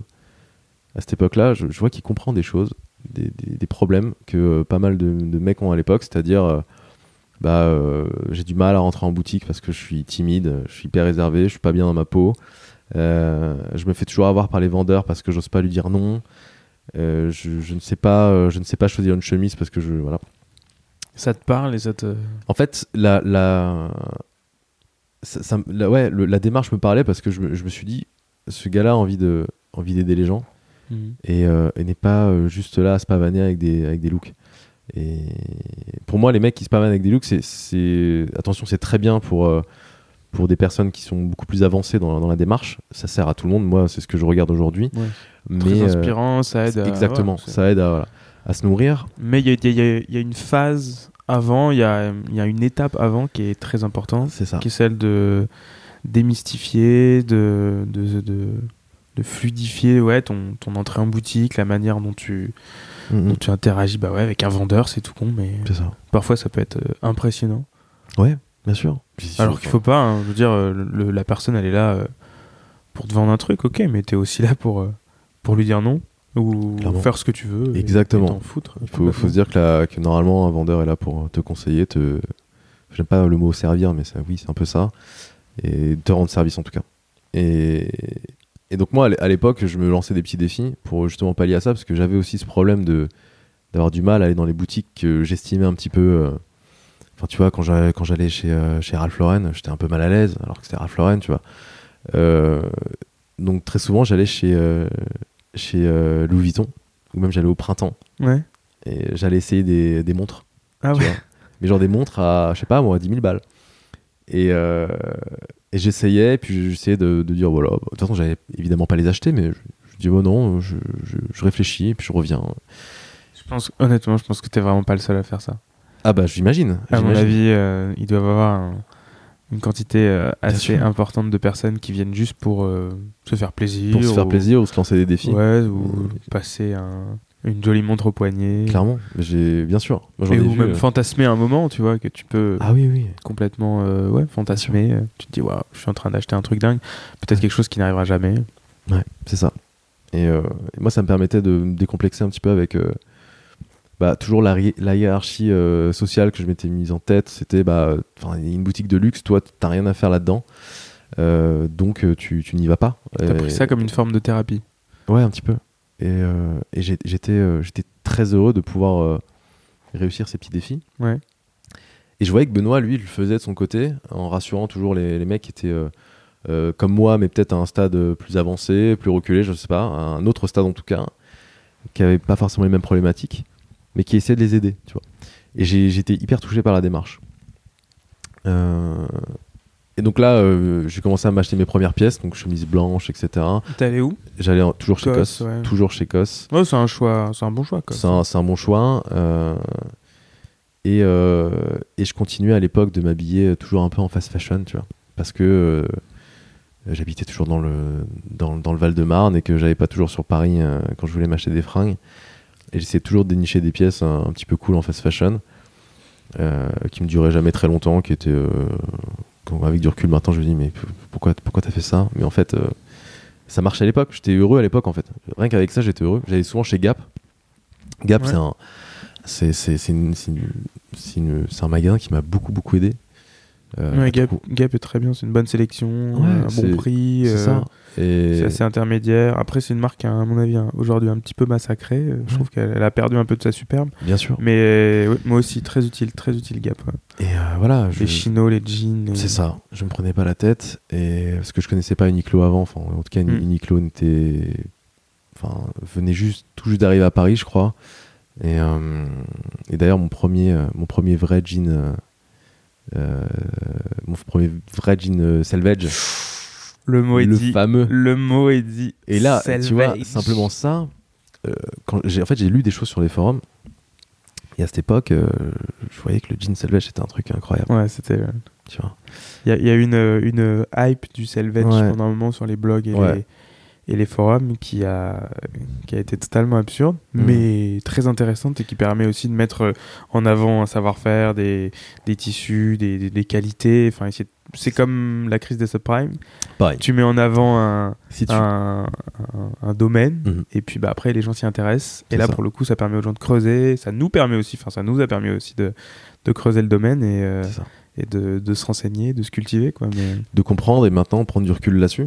Euh, Exactement. Et bah, tu vois, on en a discuté récemment. C'est vrai que c'est, comme tu disais, euh, il y a une effervescence autour du selvage qui, qui aujourd'hui est un peu. euh, Enfin voilà, parfois ça devient même un peu ridicule. Ouais.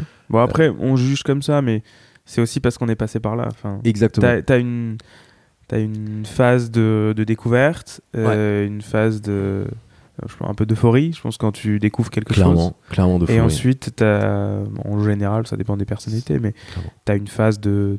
Pas de rejet, mais de prise de recul. Et je pense qu'on est plus dans cette phase de prise de recul. on est clairement là-dedans. Et, et Et- quand, quand je dis euh, ridicule, c'est plus euh, dans le sens euh, bah, des, des marques qui vont faire du faux selvage ou ce genre de choses. Hmm. Parce qu'ils profitent d'un- d'une effervescence qui. Ou même de personnes qui vont uniquement acheter du selvage sans. Ouais. Alors que bon. Oui, après voilà, si, il faut passer par là. Enfin, pour moi, il faut passer par là. Il faut, euh, il faut comprendre ce genre de choses. Et, euh, et moi, je me souviens, j'avais acheté mon premier salvage chez Uniqlo. J'étais tout content parce que je savais que c'était une toile de chez euh, Kaira, de qui, qui fournit aussi APC, etc. Donc je, je me disais, ouais, j'ai presque un jean APC. et à l'époque, pour moi, c'était un peu, voilà, c'était important. Et quand j'arrivais euh, devant mes potes, je leur expliquais un peu ce que c'était un selvage. Mes potes me disaient, mais qui, es-tu? Tu vas trop loin. tu vas trop- beaucoup trop loin. Euh, et là, euh, en fait, sur les, forums, avec du recul aujourd'hui, surtout sur les forums d'ailleurs, euh, ce que je lisais, c'était beaucoup, beaucoup, beaucoup de techniques. Trop de techniques, peut-être. Et, euh, et c'est là aujourd'hui où moi, mon approche est beaucoup plus décomplexée par rapport aux vêtements. C'est que si t'as pas ce comportement à la base, si euh, t'as pas la culture, l'éducation, l'ouverture d'esprit, derrière, euh, si tu te nourris que de technique, tu vas avoir euh, sur toi des, des fringues de. Je sais pas quoi, enfin des, tu peux avoir des fringues de ninja ou des. ou des. euh, ou des. euh, ouais, des. des des, des- des chemises avec du, du euh, je sais pas moi, du 9 points au centimètre, ça va rien t'apporter. Ouais, au style, vie, ça apportera Au style, rien. ça apportera rien. Toi, tu vas être content, c'est clair, Parce que tu vas dire, j'ai acheté, j'ai acheté un truc. C'est comme d'acheter une marque en fait. C'est la même chose. Exactement la même chose. Ça change rien que t'es dans ton col Ça. marqué euh, double RL ou Célio quoi. Je veux dire le Exactement. au in fine c'est l'allure que tu as, c'est ce, qu'on- C'est ce que tu dégages. tu c'est ce que tu dégages. Moi, je, je- vraiment, je priorisais le style. euh, et encore une fois, le style se, se dégageait euh, du comportement que tu avais.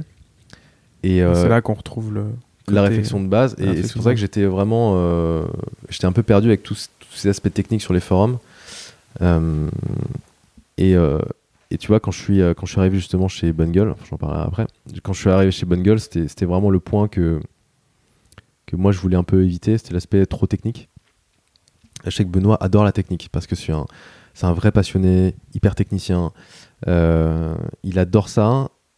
Et, et moi, en fait, le truc qui me manquait, c'était le côté, bah, euh, voilà, le côté style, le côté euh, comportemental derrière. Euh, et du coup, avant de, de bosser chez Bungle, j'ai, je me souviens, j'ai fait un stage en horlogerie, haute horlogerie.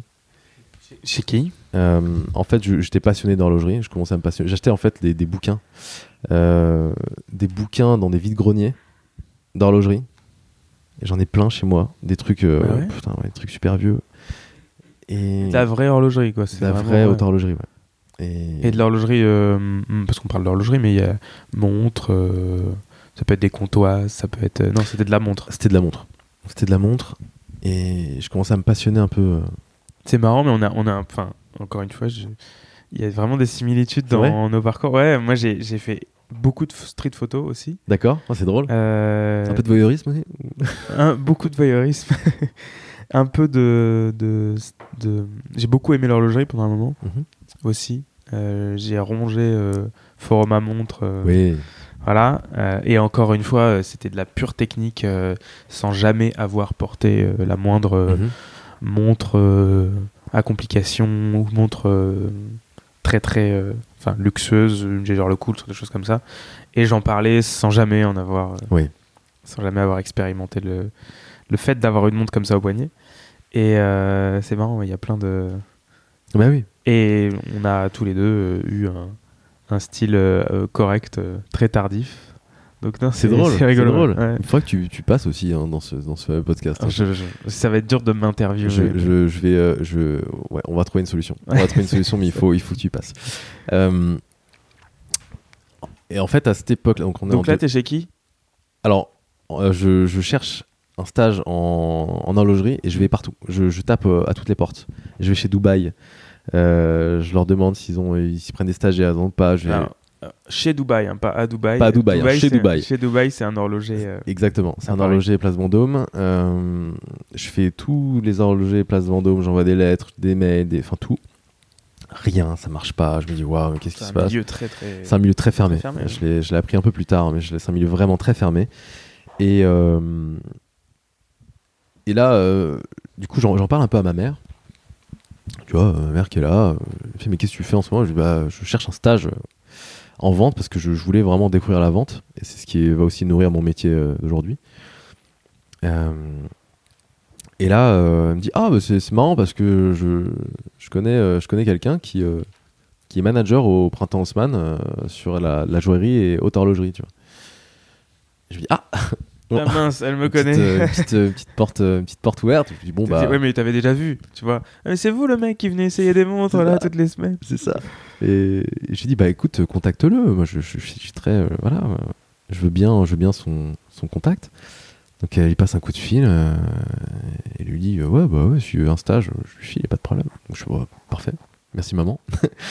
et euh, donc euh, le, le- le- message c'est qu'il faut parler à sa maman, c'est très important. Ça peut vous sortir de situations un peu voilà. Et euh, donc là j'arrive là-bas, je suis donc euh, donc je bosse pour le printemps en multimarque. Et c'est encore mieux parce que j'ai accès à toutes les marques horlogères de la haute horlogerie, du coup, du, surtout le floor. Et là, euh, donc pendant trois mois, je fais, euh, je fais un mois en, en vente, un mois en management, que j'ai détesté, et j'ai demandé à repartir en vente derrière. Et j'ai appris plein de trucs. Et toujours dans l'aspect sociologique. J'ai appris énormément de choses. Euh, J'étais euh, déjà passionné par l'horlo- l'horlogerie, mais euh, Ouais, je pense que la, la vente, c'est là, la vente, Ouais, c'était incroyable. d'être au contact des gens. euh, Au contact des gens, des, des acheteurs, tu vois. Rien qu'un mec qui veut acheter. Mecs une qui veut vraiment mettre de l'argent dans un produit et qui va l'acheter et qui a une démarche, etc. De comprendre sa psychologie et tout. c'est ça. C'est déterminant, bien sûr. Et, et j'ai appris énormément. J'ai appris aussi beaucoup sur la montre. Je passais beaucoup de temps avec. euh, En fait, c'est drôle parce que j'ai- le père d'un pote qui venait me chercher au lycée. Euh, Et, du coup, euh, à chaque fois, il venait, il venait au lycée. Je parlais un peu avec lui. Je savais pas du tout ce qu'il faisait. Et là, je le retrouve, ce, monsieur, quatre ans plus tard, au stand Rolex. Et c'est la personne qui était chargée de la maintenance des Rolex. Ok. Donc il ouvrait les, les montres et tout. Et je me dis, mais attends. Finalement, tu connaissais des gens. Et je, je connaissais ce gars. tu Ouais. vois. je connaissais ce gars. Et il me reconnaît. Il me dit, oh, bon, ça va. Et je passe énormément de temps avec lui. Il me fait ouvrir des montres et tout. J'étais comme un fou. Euh, il me fait porter des plateaux de Rolex. Enfin, pour moi, c'était euh, festival. quoi. C'était vraiment c'était Noël. Tout- tous les jours, c'était Noël. J'ouvrais les coffres. Euh, j'allais euh, j'allais dans des, dans des très beaux hôtels pour, pour des conventions, etc. C'était c'était fou. Et, euh, et j'analysais les, gens qui achetaient les montres et les vendeurs. Et en fait, tu as des typologies de clients qui, qui- c'est juste incroyable. C'est trop marrant en fait d'analyser ça. C'est que bah, j'ai j'ai vu passer beaucoup de footballeurs, par exemple, chez, chez Hublot, logique. Et, euh, et je parlais aussi aux vendeurs qui étaient passionnés de montres. Et je leur disais, mais moi, je suis, j'ai vraiment une éducation de la montre euh, un peu à l'ancienne, où moi, j'adore les montres très plates, très fines. Tu vois, à l'époque, on essayait de, de faire entrer du, du mouvement, du, du boîtier très fin. Euh, Il y avait que chez Piaget que j'arrivais à, à retrouver un peu euh, cette essence. Et ailleurs, tous les, tous les boîtiers étaient très, très épais. Donc j'essaie de comprendre un petit peu la, la, la mécanique derrière, le- l'histoire du- de la vente de la montre et tout, même ce que le quartz a apporté euh, ou a Mhm. détruit euh, dans l'horlogerie. dans dans l'histoire. Dans l'horlogerie. ça. Et j'essaie de comprendre. Et, euh, et derrière, je- j'essaie de comprendre aussi la vente. Et euh, il y a un mec, euh, un vendeur de chez IWC, IVC, qui, qui lui avait le meilleur chiffre d'affaires de tout le floor. Je voulais comprendre pourquoi, comment, qui, qui- Toujours comprendre, comprendre, comprendre. Ouais, j'étais hyper curieux. Je me dis, mais enfin, IVC, c'est, c'est, ok, c'est une, belle marque, mais, euh, mais à côté, c'était juste à côté du stand Jaeger. T'avais Rolex. euh, bon, Rolex, euh, ils ne dévoilaient pas les chiffres, mais euh, ça vendait plus que Omega et tout. Tu te dis, mais, comment il fait? Comment il fait Et d'apparence, j'espère qu'il ne m'écoute pas, parce que je lui lancer une énorme critique dans la gueule. d'apparence, il est, il s'en foutait il- il avait pas du tout le code du, conseiller dans le luxe, tu vois. Et Il ressemblait pas à ses clients. il ressemblait pas du tout à ses clients. Il avait toujours un, un cure-dent dans la bouche, tu vois. Il était Sérieusement. posé contre un, un- un- un pilier euh, juste à côté de sa vitrine et il regardait les gens passer. Et, les- et je me dis, mais c'est un extraterrestre ce type. Pourtant, il est toujours là. Il s'est pas fait virer. Les managers, quand ils passent à côté de lui, ils lui foutent des taquets. Mais, mais euh, il s'en fout complètement parce qu'il sait qu'il vend, donc de manière, il peut pas être viré. Et, euh, et moi, il me parlait pas. Il me parlait pas parce qu'il parlait pas aux stagiaires. Parce que, euh, voilà. Et euh, je me souviens que je me mettais tout le temps au stand J'agère le coude qui était juste à côté, même s'il y avait personne, pour, euh, pour l'écouter, parler aux clients. Et là, je me souviens qu'un mec, un jour, est passé avec un blouson d'aviateur. Il avait un, un, patch avec un F-14 Tomcat. Mhm. Et moi, j'aimais beaucoup Top Gun aussi à l'époque, donc j'avais vu que le mec avait un, très beau blouson. Et là, le vendeur le voit, il dit euh, Oh, mais c'est. Vous avez le même blouson que, que Tom Cruise dans, dans Top Gun. Et euh, le type était avec sa femme, il s'arrête, il dit Oui, mais c'est exactement le même. Et vraiment exactement le même. Il dit, ah, mais je l'ai reconnu parce que bah, justement, euh, il y, a, y a y a le Tomcat sur, sur votre bras. Et euh, c'est vrai que c'est- dingue. euh, en plus, on vient juste de recevoir des pièces euh, qui sont totalement en rapport avec ça. Et tu sais, il te, il te- te sort une, une histoire autour du, du produit. Et le mec était hypnotisé. Hypnotisé. Parce qu'il raconte une histoire. Il fait Vous savez que les instructeurs de chez Top Gun recevaient toujours une montre. euh, Ah bon Non, je savais pas. Eh bah, et, euh, du coup, la montre, elle est là. on la vient juste de la recevoir de Suisse. Génial. Et- Et est-ce qu'il l'a vendu Et il l'a vendue. Et la Ah, montre Fantastique. coûtait 10 000 balles. Bah oui, et en fait, le mec, le mec a dit à sa femme je t'avais dit qu'un jour je la trouverais. Parce que euh, il avait aucune culture de la montre. Ça, se ressentait, tu vois. Mais euh, il voulait, enfin, tout ce qui était estampillé Top Gun, il le voulait.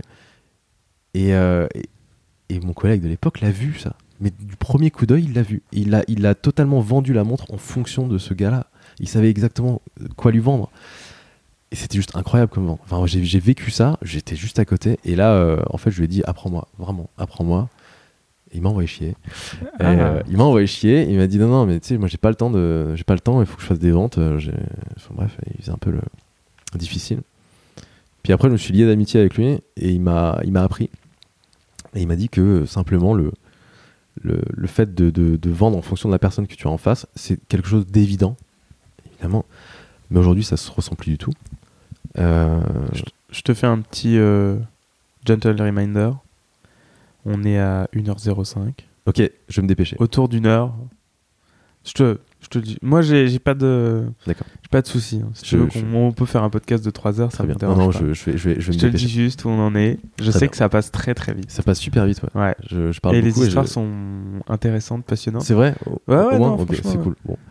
Euh, Et ça passe, ça, c'est même moi je m'en rends pas compte, tu vois. Bon, bah, Tout à l'heure on était, on, on a fait 30 minutes, je me suis dit waouh déjà bon ok. Et là voilà. Mais Parfait. vas-y. Bon. Fais ce que, fais ce qui, dis ce qui te semble Ok. bon d'être dit. Et euh, donc il m'apprend, il m'apprend des choses. Et en fait, il m'apprend simplement à vendre en fonction de la personne en face. Et, et je me souviens que qu'il y avait une, une indienne qui est arrivée.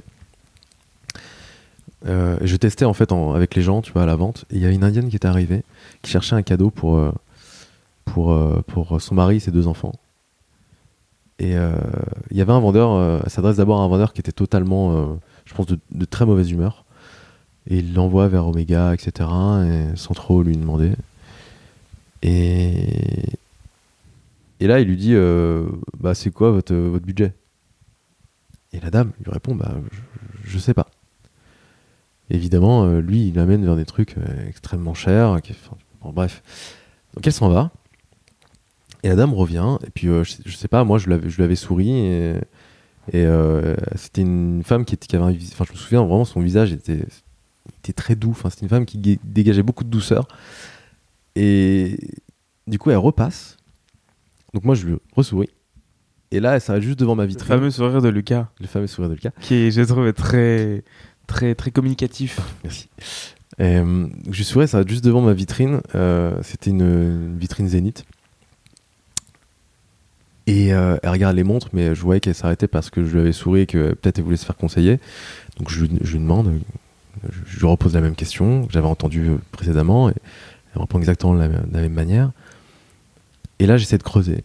J'essaie de creuser, je lui dis, votre mari, qu'est-ce qu'il fait dans la vie Euh, Dites-moi. Et elle me répond comme ça, elle voulait pas trop, pas trop m'en parler parce qu'elle savait pas si vraiment elle avait le droit de le faire. Euh, je sentais un peu de réticence et puis euh, je lui ai proposé de bah, simplement d'aller s'asseoir donc tu as une table et puis Mhm. me parler un peu de sa vie. Et elle m'a tenu pendant une heure, elle m'a parlé de son mari, de ses enfants. Et c'était génial. Faudrait qu'on la retrouve, on fait un podcast avec elle. Exactement. et c'était formidable. Et évidemment, le- la question du budget est revenue. Et elle m'a dit Mais j'ai j'ai pas de budget pour les gens que j'aime. Donc je peux dépenser euh, tout l'argent que j'ai, c'est pas grave. Je peux me ruiner pour eux. Et, euh, et là, euh, du coup, euh, son mari, je comprends que c'est un homme d'affaires indien qui n'est pas forcément euh, dans l'ostentatoire, etc. Parce que le, le- collègue l'avait directement amené chez Rolex pour une Submariner. Enfin bref. Quand tu veux pas qu'on te remarque, tu portes pas forcément une Submariner. Donc je l'ai amené chez Piaget et je lui dis voilà, c'est encore une fois une, montre très plate qui se glisse sous, le, sous le, la chemise, on ne verra pas sa montre. Euh, et elle était hyper touchée par la démarche et Ouais. ses enfants, je me souviens pour ses enfants, euh, un de ses enfants avait pris une montre chez euh, Omega. Et euh, enfin, je fait acheter une montre chez Omega et une chez Tag. Parce qu'il y avait un enfant qui était hyper, hyper intéressé par l'automobile et l'autre par l'astronomie. Ouais, génial. Et tu vois, et simplement, c'est- des choses.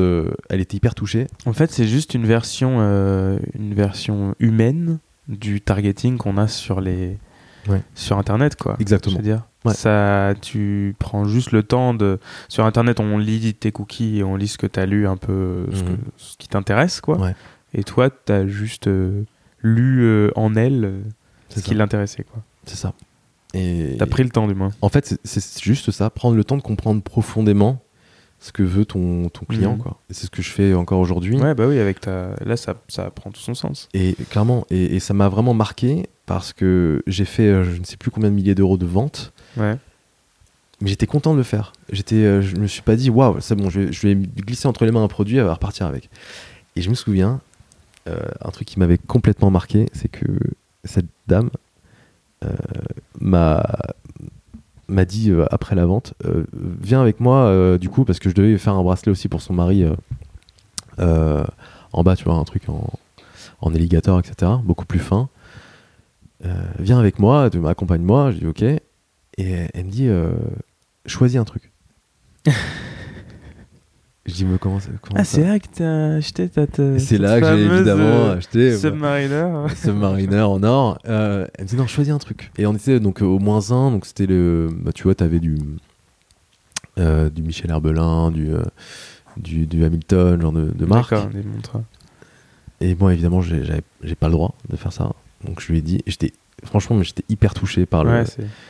Et, euh, et là, je me suis, je me suis dit, ok, euh, sois fier de ce truc-là parce qu'au moins tu lui as mis un truc entre les mains. Elle est hyper contente et fais ça maintenant avec tout le monde. Et, euh, et c'est là aussi où, où moi, mon approche, enfin, ça a nourri vraiment mon approche, même chez Bonne Gueule. Parce que chez Bonne Gueule, en fait, mon, mon rôle, c'était ça. Ouais, je pense qu'on peut revenir là-dessus. C'est intéressant de, de, de savoir comment tu es rentré et ce que tu as vécu là-bas parce que tu es, devenu euh, la figure du site. Mm. Enfin, je pense qu'il y a beaucoup de gens qui. Ouais. qui je veux pas qu'ils le prennent mal, hein, Mm. mais qui, qui ne connaissaient pas euh, forcément Benoît et, et Geoffrey. Et qui, connaissaient, qui te connaissaient toi Ouais. pour euh, tes vidéos. ouais, pour et, vidéos, ouais. et enfin surtout pour tes vidéos, je pense. Mhm. Et je pense que ça. Enfin, en plus, on... personnellement, moi, je t'ai vu évoluer dans les vidéos, Ouais. de la première à la dernière, tu Oui. vois, de la manière dont tu as, grandi dans ces vidéos. Mhm. Je pense que non, ça peut être intéressant de, de revenir. Ouais, bien sûr, bah, je vais revenir dessus. Donc, euh, je suis en école de commerce et, je cherche un autre stage. Ah Ouais, ah, donc après ton stage. euh, Ouais, c'est ça. Après stage de, de l'horlogerie, je, Attends, juste pour terminer, Ouais. tu... ça s'est terminé comment avec cette dame? Je lui ai dit non parce que Ouais. j'avais pas le droit. Et, euh, et elle m'a dit qu'elle reviendrait à Paris et euh, qu'elle me, qu'elle, qu'elle- elle- qu'elle me dirait comment euh, son, son, son mari et ses enfants ont, reçu le cadeau. Évidemment, j'ai jamais revu parce que mon stage se terminait bientôt. Moi, je lui ai dit, oh oui, avec plaisir, je vous accueillerai ici. Mais, mais, mais voilà, elle, était, enfin, elle avait vraiment des étoiles dans les yeux et j'ai- j'ai j'ai adoré ce moment. Pour moi, c'est vraiment le, le moment le plus marquant. Quoi. Et c'est ce qui m'a donné envie derrière de pouvoir vendre des choses à des personnes qui ont bah, euh, simplement euh, pas, pas simplement mettre des, des, des, des choses dans, dans, dans les mains de ces personnes-là, mais de leur vendre quelque chose qui est vraiment pertinent pour eux, Ouais, qui a du sens. qui, qui a, ouais, qui a du sens, qui, et qui ressortent heureux, tu vois. Enfin, les transformer de manière euh, pertinente. Et donc, euh, donc je repars pour une année d'études en école de commerce, à l'ISC Paris, pour ceux qui, qui se demandent. Euh, et euh, je rentre dans une asso. Je, je veux m'impliquer vraiment dans une association parce que euh, moi je, je voulais, euh, je savais que je voulais entreprendre un jour, tu vois. Donc je me suis dit bon, bah, vas-y. euh, le système associatif était quand même hyper développé là-bas, donc je vais, je vais, me- je vais m'investir. Et je, je rentre dans une asso euh, où il y a que des meufs. C'est l'asso de mode, évidemment. où, euh, où là, c'était, euh, c'était, pas désagréable. c'était pas désagréable du tout, hein, vraiment. Je, voilà. euh, donc je rentre dans cette association et là, je, je- je suis, euh, je, dois organiser un concours de jeunes créateurs. Et, et je suis chargé de, de contacter les, bah, des blogueurs, etc. Enfin bref, et d'organiser un petit peu l'événement. Et je contacte Geoffrey et Benoît. De, je me dis ils vont jamais me répondre parce que moi je les voyais comme des, des mecs dans, dans la stratosphère, euh, des, des blogueurs qui, qui, qui ne répondent jamais à personne. Et euh, je me souviens, j'invite euh, Serge de Comme un camion aussi. Mm. Euh, toi, tu n'étais pas encore, tu n'étais pas encore là Je n'étais à pas cette né. époque. Tu n'étais pas né. Et deux me répondent. Je dis, oh, ok, ouais. Ok, chaud. Pas de souci. Donc, génial. Donc euh, je suis avec ces blogueurs euh, dans la soirée, etc. Et puis je discute un petit peu avec Geoffrey euh, à l'époque. Et, et l'année passe. Et la- l'année suivante, je réorganise le concours jeune créateur où là j'étais vraiment président d'association. Donc vraiment je chapeautais un petit peu tout. Et je demande à Geoffrey et Benoît de participer au jury cette fois-ci, avec François Sins des Ateliers de Paris à l'époque. Et ils étaient très contents de le faire. Ils étaient très ouverts. Euh, moi j'étais hyper heureux de les avoir dans le jury. Euh, surtout que je lisais de plus en plus Bonne Gueule à l'époque. J'étais vraiment devenu un lecteur Bonne Gueule. hein. Euh, et, et derrière, on s'est liés d'amitié. Et on- ils m'ont proposé un stage chez eux, tout simplement. Ouais, C'était au tout début, il y avait trois personnes chez Bonne Gueule, je crois. trois personnes, ils étaient dans les mêmes bureaux que l'exception à l'époque. Euh, Et t'as commencé par faire quoi? Du marketing. Ok. Du marketing, euh, du marketing et écrire des articles. Voilà. J'avais plusieurs casquettes et puis tu sais, euh, il y avait aussi la marque de vêtements qui se lançait. Donc, euh, il y a- il y a- je suis arrivé quasiment en même temps qu'Alexandre Franza, qui est aujourd'hui chez, euh, chez Octobre Chez. Octobre, qu'on entendra bientôt. Ah, je l'espère. Et, et, euh, et du coup, voilà, on, on avait un peu tous, tous un rôle, même, même je me souviens, Alex qui, qui lui euh, était en charge de développer la marque, euh, écrivait des articles, tu vois. Ouais. Tout le monde mettait un peu la main à la pâte. Tout le Et, monde faisait et des... là, à ce moment-là, ton style, il avait évolué comment au fur et à mesure du temps? Alors mon style avait, euh, avait un peu évolué, mais, mais pas beaucoup non plus. Vraiment pas, Ah ouais. pas beaucoup, tu vois. Euh, je je m'habillais toujours chez COS. Uniqlo, euh, je commençais à, à bien saigner Uniqlo. Bien ronger hein, Uniqlo. à bien ronger Uniqlo. bien. Et, et toujours par... toujours des, des- des- des gros basiques, quoi, chez Uniqlo. Et, euh, et évidemment, derrière, bah, quand j'écrivais des articles, j'essayais d'écrire sur les marques qui m'intéressaient Hmm. euh, pour euh, avoir la dotation de la marque et me dire voilà, je peux, je peux porter une- un vêtement qui me plaît parce que j'avais pas forcément le budget à l'époque. Hmm. On est en 2013, je crois. Et, et là, à ce moment-là, vraiment tout va très vite parce que à chaque fois que je dois réfléchir à un sujet sur Gueule, je creuse, je creuse, je creuse. Ouais. Et, Et, là, coup- tu te cultives. et je me cultive, je me nourris, je m'ouvre, découvres je des rencontre choses. des gens, Mm. je rencontre énormément de gens et, et c'est là où, euh, où je comprends un peu ce qui se passe, je comprends les réflexions de chacun, euh, je rencontre aussi des lecteurs. Ça m'a beaucoup beaucoup aidé, rencontrer des lecteurs euh, qui, euh, bah, qui ont vécu soit les mêmes problèmes que moi, euh, c'est-à-dire faire de la prison pour voyeurisme, soit, soit euh, bah, la timidité, tu vois, le, manque de confiance, etc. Et euh, eux se soignaient par le vêtement. Tu vois, euh, T'es toujours un peu timide? je suis hyper timide. Je suis euh, vraiment, c'est moi pour moi c'est de la timidité maladive. Aujourd'hui, bizarrement, tu vois, quand on me voit la première fois, c'est pas le premier truc qui ressort parce que je- j'essaie de, le- de le camoufler. Mais quand on me connaît, comme toi aujourd'hui, c'est des choses que tu ressens. Et euh, Mais je le suis moi aussi, donc je le. voilà, bah, tu vois, Mais moi, c'est pareil. Quand tu, quand tu me connais, tu. c'est ça. Enfin, quand tu me connais, tu, si tu peux le voir, il faut vraiment très très bien me connaître. Ouais. Et me voir vraiment dans toutes les situations. Je suis pas. Il y a aucune. Enfin, aucune timidité extrême maladive. Mais je, je peux être dans certaines situations. C'est euh, drôle. bon, mal à l'aise. Après, euh, Mais ouais, mais tu vois, moi je te faut je- juste se je, je t'aurais pas imaginé comme ça. Et détacher des, c'est ça. de la situation dans laquelle tu es et pas oublier que on va tous mourir. Ça, c'est très juste. C'est très juste. Et, euh, et du coup, je, je comprends un peu euh, tout ça. Je vois aussi des lecteurs qui rentrent par la drague. C'est Ouais. vraiment le truc de, du, tu vois, des pick-up artistes et tout. Enfin, Ouais. Et- tu connais Selim ou pas? Célim, ouais. Ouais. Ouais, ouais. Ah, D'ailleurs, je- faudrait qu'il. Je vais le noter. Bah oui, il faudrait qu'il passe. Selim, faut qu'il passe. C'est un, un ami donc euh, qui est euh, coach en séduction. Ouais. D'ailleurs, c'est à chaque fois que je discute avec euh, d'autres gens qui sont hors de la sphère du Ouais. blog, etc. Et je cite tout le temps Selim parce que c'est mon pote qui a le métier le plus chelou, quoi. Enfin, Ouais, coach clairement. en séduction, quoi. Clairement, c'est vrai que. C'est et puis c'est, il parle très bien Oui. parce que lui a énormément travaillé sur lui-même aussi. Je veux pas vendre les secrets de Selim, mais désolé Selim si t'écoutes ce podcast, mais il a énormément travaillé et, et quand il fait des vidéos, il se regarde, il analyse. Je crois Mhm. qu'il a même, il a même pris, eu un coach et tout. Enfin, tu vois, et je pense que c'est, euh, je pense qu'il serait très intéressant. Bien sûr. Mais oui, parce que comme tu disais, les, les gens rentrent euh, dans les blogs, enfin dans le milieu des blogs, des forums et tout par la séduction, parce que tu te rends compte à un moment que ton allure, elle, elle est, euh, souvent déterminante. Enfin, t'es jugé, c'est une carte de visite. C'est la première impression. Elle Ouais. est. euh, Enfin, il y a des, il y a plein de personnes qui s'en fichent complètement, plein de femmes qui, ou même d'hommes. hein. Euh, Aujourd'hui, euh, il y a beaucoup d'hommes avec des hommes. Oui.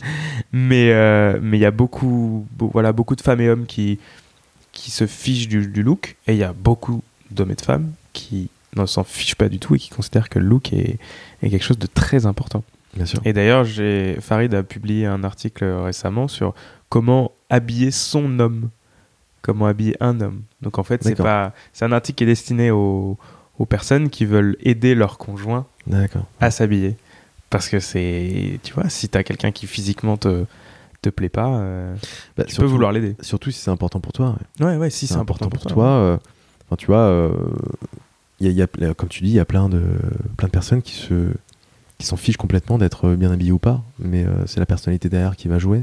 Enfin, moi, je vois, Ouais. je vois des gens euh, très heureux, qui sont, enfin, des couples très heureux, qui sont totalement euh, mal habillés entre guillemets, mais qui sont plutôt bien, qui sont à l'aise, etc. Et, et voilà, je vois en fait que, en fait, le vêtement est la finalité. Quand je suis chez Bonne Gueule, je comprends ce truc-là. Je comprends que le vêtement c'est la finalité et que chacun rentre par un, un problème, tu vois, et qu'il faut trouver une solution. Et le vêtement répond à ce problème euh, d'une certaine, certaine manière, avec une certaine démarche, là, qui Mm. n'est jamais la même à chaque fois. Et c'est intéressant aussi de, de, de, de voir comment euh, bah, écrire les articles en fonction de ces choses-là. Et, euh, et moi, je me souviens, par exemple, il y avait un, un- une personne en, en boutique, parce que j'adorais aller en boutique, bonne gueule, vendre, vendre des produits. Et, et là, il me dit, je cherche un costume. Je dis, ah bon? Bah, Enfin, pourquoi, pourquoi tu viens chez nous, en fait? Vraiment, la- je me demandais, pourquoi tu viens chez Bonne Gueule Euh, Ah bah parce que moi, j'ai plein de costumes Zara, j'ai plein de trucs, mais là, je cherche un, vrai costume, un costume de monsieur, tu vois, un truc... euh. Et j'essaie d'analyser un peu ces mots, et je, me dis, bah, ok, euh, creuse un peu, pourquoi, pourquoi tu cherches un costume de monsieur? Il y a bien une raison derrière, il y a bien quelque chose. Et, et là, il me dit simplement, bah, en fait, à chaque fois euh, que là, je bosse à la défense, euh, un cabinet de conseil, et à chaque fois que j'ai des rendez-vous avec euh, mes N plus 3, euh, eux, ils ont des costumes sur mesure, ils ont des, ils ont des Rolex au poignet, et moi j'ai mes costumes Zara, et je foire toutes mes ventes, je suis pas bien, quoi. Je suis... Et en fait, ils voulaient un costume armure, quoi, si tu veux. Ils Un voulaient- power suit. et un power suit. Il, vou- il voulait se rassurer avec un, un- une belle laine euh, Vitalé, euh, parce qu'il avait entendu ça sur un forum ou un blog, euh, ou sûrement sur Bonne Gueule, et un costume bien coupé dans les normes, tu vois. Et lui, sa perception à lui, c'était euh, c'était ça, c'était de se rassurer par rapport à ça. Donc euh, il a pris un costume, et euh, je lui dis, bah tu repasseras en boutique, tu me diras. Et je me souviens, Antoine de la boutique m'avait appelé, il m'a dit, il y a un gars qui est passé pour te remercier parce que le costume avait, avait bien marché, etc. et c'est ah, c'est- c'est marrant, ok, cool. Ouais. Et en fait, je, ouais, je me rends compte qu'il y a que le, que le vêtement, en fait, c'est une finalité. Et ça répond aussi à ma réflexion d'avant, c'est bah, si t'as pas le comportement qu'il y a derrière, si tu tu- t'as pas la culture, l'éducation, etc., bah, ton vêtement va être juste là, euh, posé sur toi, sans aucun effet. Euh, tu vas juste, juste être déguisé, tu vois. Hmm. Et donc, euh, donc Bonne Gueule grandit, je deviens rédacteur en chef. Donc, bon, mon rôle, c'est de, de creuser les sujets. de- Ouais, ça a toujours été finalement ce que tu faisais au début, tu as continué, Ouais. tu l'as creusé et tu l'as fait jusqu'au bout. ça, euh, ouais. Jusque, oui, à peu près jusqu'au bout. Ouais, Marketing. Ouais, c'est ça. Et Et en- après, rédaction. Mm. Et en parallèle, euh, je, m'intéressais beaucoup au marketing et euh, à la sociologie, à la persuasion. Donc je lisais Mhm. beaucoup aussi euh, en parallèle. D'ailleurs, si vous voulez un bon livre sur la persuasion, vous, vous lisiez euh, euh, le livre de Robert euh, Cialdini, Influence. Très très très bon bouquin qui m'a vraiment ouvert plein de portes et je m'en sers toujours aujourd'hui. C'est marrant parce qu'il est dans mon. Mais je pense qu'on en avait discuté ensemble. Il est dans, mon... dans mes Dans notes. ta- euh, Dans ta wishlist. euh, Il est dans ma wishlist. euh, et je l'ai jamais acheté ni lu, mais il faut que je le fasse. Ben ça, c'est vraiment l'après de, de- des bouquins de développement personnel, Ouais. où là, je me dis, bah, ok, maintenant, je, je, je comprends des choses euh, pour moi, j'essaie de comprendre euh, les autres, pour essayer de, bah, pourquoi pas les aider, et Mm. de, de, de même pouvoir euh, bah, leur vendre des, des, des produits qui leur, euh, qui leur convient parfaitement. Et juste un truc, comment toi t'as vécu euh, pour quelqu'un d'assez réservé, euh, le fait de, de- d'être très médiatisé, enfin Ouais. très médiatisé, d'être très médiatisé dans une niche euh, Ouais. et, et avec euh, et face à des gens qui qui sont un peu des fans finalement Ouais. et qui glorifient un peu, Mhm. qui mettent, qui te vont te mettre sur un piédestal. En fait, c'est- une chose que je n'ai pas comprise au départ, parce que bah, tu vois, quand je suis arrivé, Bungle, euh, euh, c'était un, un blog euh, de, de niche, si je puis dire. Mhm. C'était Ouais, complètement. hein. c'était c'était pas forcément très connu. Et en l'espace de deux ans, ça a totalement explosé. Et, euh, et moi, j'ai été catapulté au rang de euh, mec euh, totalement visible sur le site. Et, Le et- visage un peu du et site, voilà, et, pas mal de mecs s'identifiaient. je recevais beaucoup de choses sur Insta, etc. Et ça, ça a commencé à me à me faire poser des questions. Et, euh, et quand je rencontrais quelqu'un dans la rue qui me reconnaissait, j'étais souvent le plus mal à l'aise. Enfin, plus mal à l'aise que Ouais. lui, tu vois. Et souvent, tu vois, les, les mecs qui m'arrêtaient dans la rue étaient déjà mal à l'aise, alors que moi, j'étais encore plus mal à l'aise. C'était une sorte de situation très malaise. Si c'était filmé, ça, ça Ouais, devait être pathétique, mais, mais, euh, mais voilà. Et, très souvent, euh, là, vraiment, je commence à m'y habituer, parce qu'on m'arrête toujours dans la rue aujourd'hui, parce qu'il y a des- toujours des gens qui regardent mes vidéos, etc. Euh, je m'y habitue et je m'ouvre un peu plus. euh, parce que je me dis, euh, euh, moi, j'arrêterai pas, j'aurais pas le cran d'arrêter quelqu'un dans la rue. Euh, lui le fait, donc essaye de, de déjà le remercier, de, de t'ouvrir un peu pour. euh, bah voilà, euh, enfin, il veut juste te donner de l'amour, ce gars, tu vois. Donc il y a, Ouais, pas- ouais, il c'est y a rien d'autre que ça, en fait. Donc il faut encore une fois se, se détacher de la En situation. général, comme ça doit être certainement pour te remercier et te dire euh, j'adore ce que tu fais ou j'adore tes vidéos. Ouais, il y a, il y a eu des, des témoignages hyper touchants. Ouais, euh, en plus, ouais. toujours, c'est hyper touchant. J'en ai eu aussi et c'est vrai que c'est génial quand, même Ouais. par écrit ou clairement. ce qu'on t'envoie, quand on te dit euh, t'as vraiment euh, eu un impact sur moi. Bon, ça. je te, je te parle des détails, mais Ouais. c'est fort quand même. Enfin, tu vois, tu changes, tu changes un fort. peu une petite partie de la vie de quelqu'un, c'est quand même. Voilà. Voilà. T'es pas, pas cardiologue, Exactement. Mais- Mais, bon, quand même. mais tu aides quand même des gens. Et, et, Exactement. et voilà, et voilà, j'étais hyper mal à l'aise avec ça. Et, euh, et c'est là que YouTube. Euh, donc pour reprendre un peu mon travail chez Bungle, euh, petit à petit j'ai commencé à me détacher de, la rédaction parce qu'il y a, euh, Zachary qui a un très bon blog d'ailleurs, il faut que je vous le passe. Zachary qui a pris le relais et, et moi je, m'occupe essentiellement du marketing, donc du marketing de lancement parce qu'on lance de plus en plus de pièces. Donc il faut que je creuse à chaque fois les sujets de- de- des pièces, etc. Donc c'était hyper intéressant. Et, et derrière, la chaîne YouTube qui me prend énormément de temps et qui me, me procure un plaisir monstre. Ouais. Et en fait, euh, la chaîne YouTube, on l'a lancée avec, euh, avec Jérémy Doucet du, du blog euh, Le Sociologue, Ouais, ok. Le- un blog que j'adore, que je lisais aussi un petit peu avant. Et il me, il me- me- vraiment, ce, ce gars, il, il a une plume incroyable. Et tu, tu peux pas t'empêcher de rire quand tu lis un, un de ses textes, c'est- fantastique. C'est vrai. Ouais, c'est vrai, son blog est assez. Et euh, ouais, et en fait, c'était une sorte de défi. euh, parce que, bah, encore une fois, je suis hyper timide. Euh, moi, devant la caméra, c'est pas possible. Et là, je me dis, vas-y. C'est comme le- quand tu vas essayer une montre en boutique. C'est une forme de thérapie. C'est une forme de thérapie. Et en fait, c'était fou, quoi. C'était Hmm. fou. Le moment où tu cliques sur, sur publier. Ouais. Ouais, j'adore ça, j'adore. Enfin, ça. Je fais toujours quelques vidéos, mais Ouais. j'adore euh, quand tu produis une vidéo que tu la regardes avant de la publier. Ouais. Ça, je trouve ça génial. C'est génial. C'est Ouais. génial. Parce que t'as as tout mis ensemble, enfin t'as tourné, etc. Et C'est après ça. tu cliques sur publier et là c'est C'est parti. c'est un, un- un petit bébé que tu laisses partir. Ouais, ouais, c'est ça. Et c'est.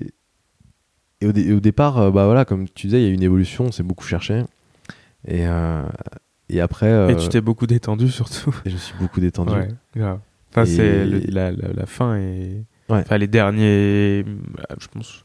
Je me souviens plus combien t'as fait de vidéos, mais il y a. J'en ai fait une trentaine et je crois que le- Ouais. les dernières, je suis vraiment moi. Ouais, ouais, t'es. Et je suis vraiment moi et je suis vraiment euh, dans mon élément, tu vois. je- et euh, et j'essaye de petit à petit de me détacher aussi de, bah, de la vision euh, plus globale qu'avait Bungle et plus apporter la mienne. Mm. Et je sais que parfois, bah, c'était des, tu vois, il y a des lecteurs qui ne comprenaient pas certaines choses. Euh, Je leur dis, bah voilà, je suis désolé, c'est ma vision. Et, en fait, je m'appropriais vraiment la chaîne YouTube. Je, je, vou- je voulais que ce soit moi, tu vois. Ouais. Et c'est là que j'ai compris que, euh, bah, en fait, euh, c'est quand même la chaîne YouTube de Bungle. Je pouvais pas me permettre tout ce que je voulais et que, et que, euh, bah, j'étais pas, je, je pouvais pas faire ce que je voulais. Vraiment, c'était. Donc, euh, Donc, à un moment, tu pars. je pars. Euh, je pars parce que je rencontre un, un génie, vraiment. je, je, je rencontre un génie du marketing. T'as frotté une lampe euh, que J'ai- t'as trouvée ouais, quelque part. J'ai frotté une lampe euh, que j'ai trouvée par terre. Euh, Robin, euh, qui, qui lui arrive chez Bungle euh, un an avant notre départ, s'occupait de, de bah, aussi du marketing et, et de, de- de- d'apporter plus de clients à Bungle et de comprendre aussi le comportement des clients. Donc tu vois, il y avait aussi nos réflexions qui se rejoignaient, qui moi étaient plus humaines, lui était plus tourné business. Euh, et on, passe beaucoup de temps ensemble chez Bungle, énormément de temps. Euh, il m'apprend beaucoup de choses, il m'apporte beaucoup de choses. Moi, je lui, j'essaie de lui apporter aussi pas mal de choses parce que, enfin, lui, est- c'est une encyclopédie, il a énormément lu. Et un jour, il me dit, bah, Lucas, euh, toi, tu vois, t'as fait le tour chez euh, t'es, euh, ma- maintenant, je, sais que t'avais toujours, t'as toujours eu envie d'entreprendre, etc. Est-ce que c'est pas le moment d'y aller? Tu vois, moi je lui dis mais attends mais non je peux pas je peux pas leur faire ça euh, enfin je peux pas faire ça à bonne gueule quoi. Comment ils vont tu vois c'est vraiment la première question que je me posais je peux Ouais. pas la- je peux pas faire ça je les voyais comme des potes tu vois. Et Ah, c'est sûr que quand tu travailles avec des gens avec qui t'es très proche, euh, oui c'est horrible c'est horrible. et et je me dis bon vas-y ok on y va. Et euh, on sort de, de bonne gueule et enfin jusqu'à aujourd'hui euh, Robin euh, m'apporte euh, énormément tu vois sur euh, encore une fois des, des questions sociologiques Euh, il me fait comprendre des, des clés euh, sur le marketing euh, Donc là, aujourd'hui, vous êtes tous les deux, vous avez créé une société qui s'appelle Conversation. conversation ouais. Et où vous conseillez des sociétés Mhm. pour vendre, en fait, pour améliorer leur, leur vente, améliorer leur marketing. C'est ça, en fait, on part de trois constats. C'est euh, le, les problématiques d'une boîte, c'est toujours les mêmes. C'est je n'ai pas assez de trafic, de visiteurs. Euh, si j'ai ces trafics et ces visiteurs, ils ne se transforment pas forcément en clients. Et si j'ai les deux, bah, les clients ne reviennent euh, pas. Voilà. Et si tu as les trois, ta boîte tourne très bien. Du coup, nous, on intervient à chaque fois, à chaque point. Et c'est marrant parce que la première réflexion quand on intervient dans une entreprise, c'est euh, est-ce que tu connais ton client profondément? Qui est ton client? Et souvent, c'est Mhm. oh, bah, moi, c'est. euh, c'est une personne entre 25 et 35 ans, CSP+, euh, Ouais. qui s'intéresse au lifestyle.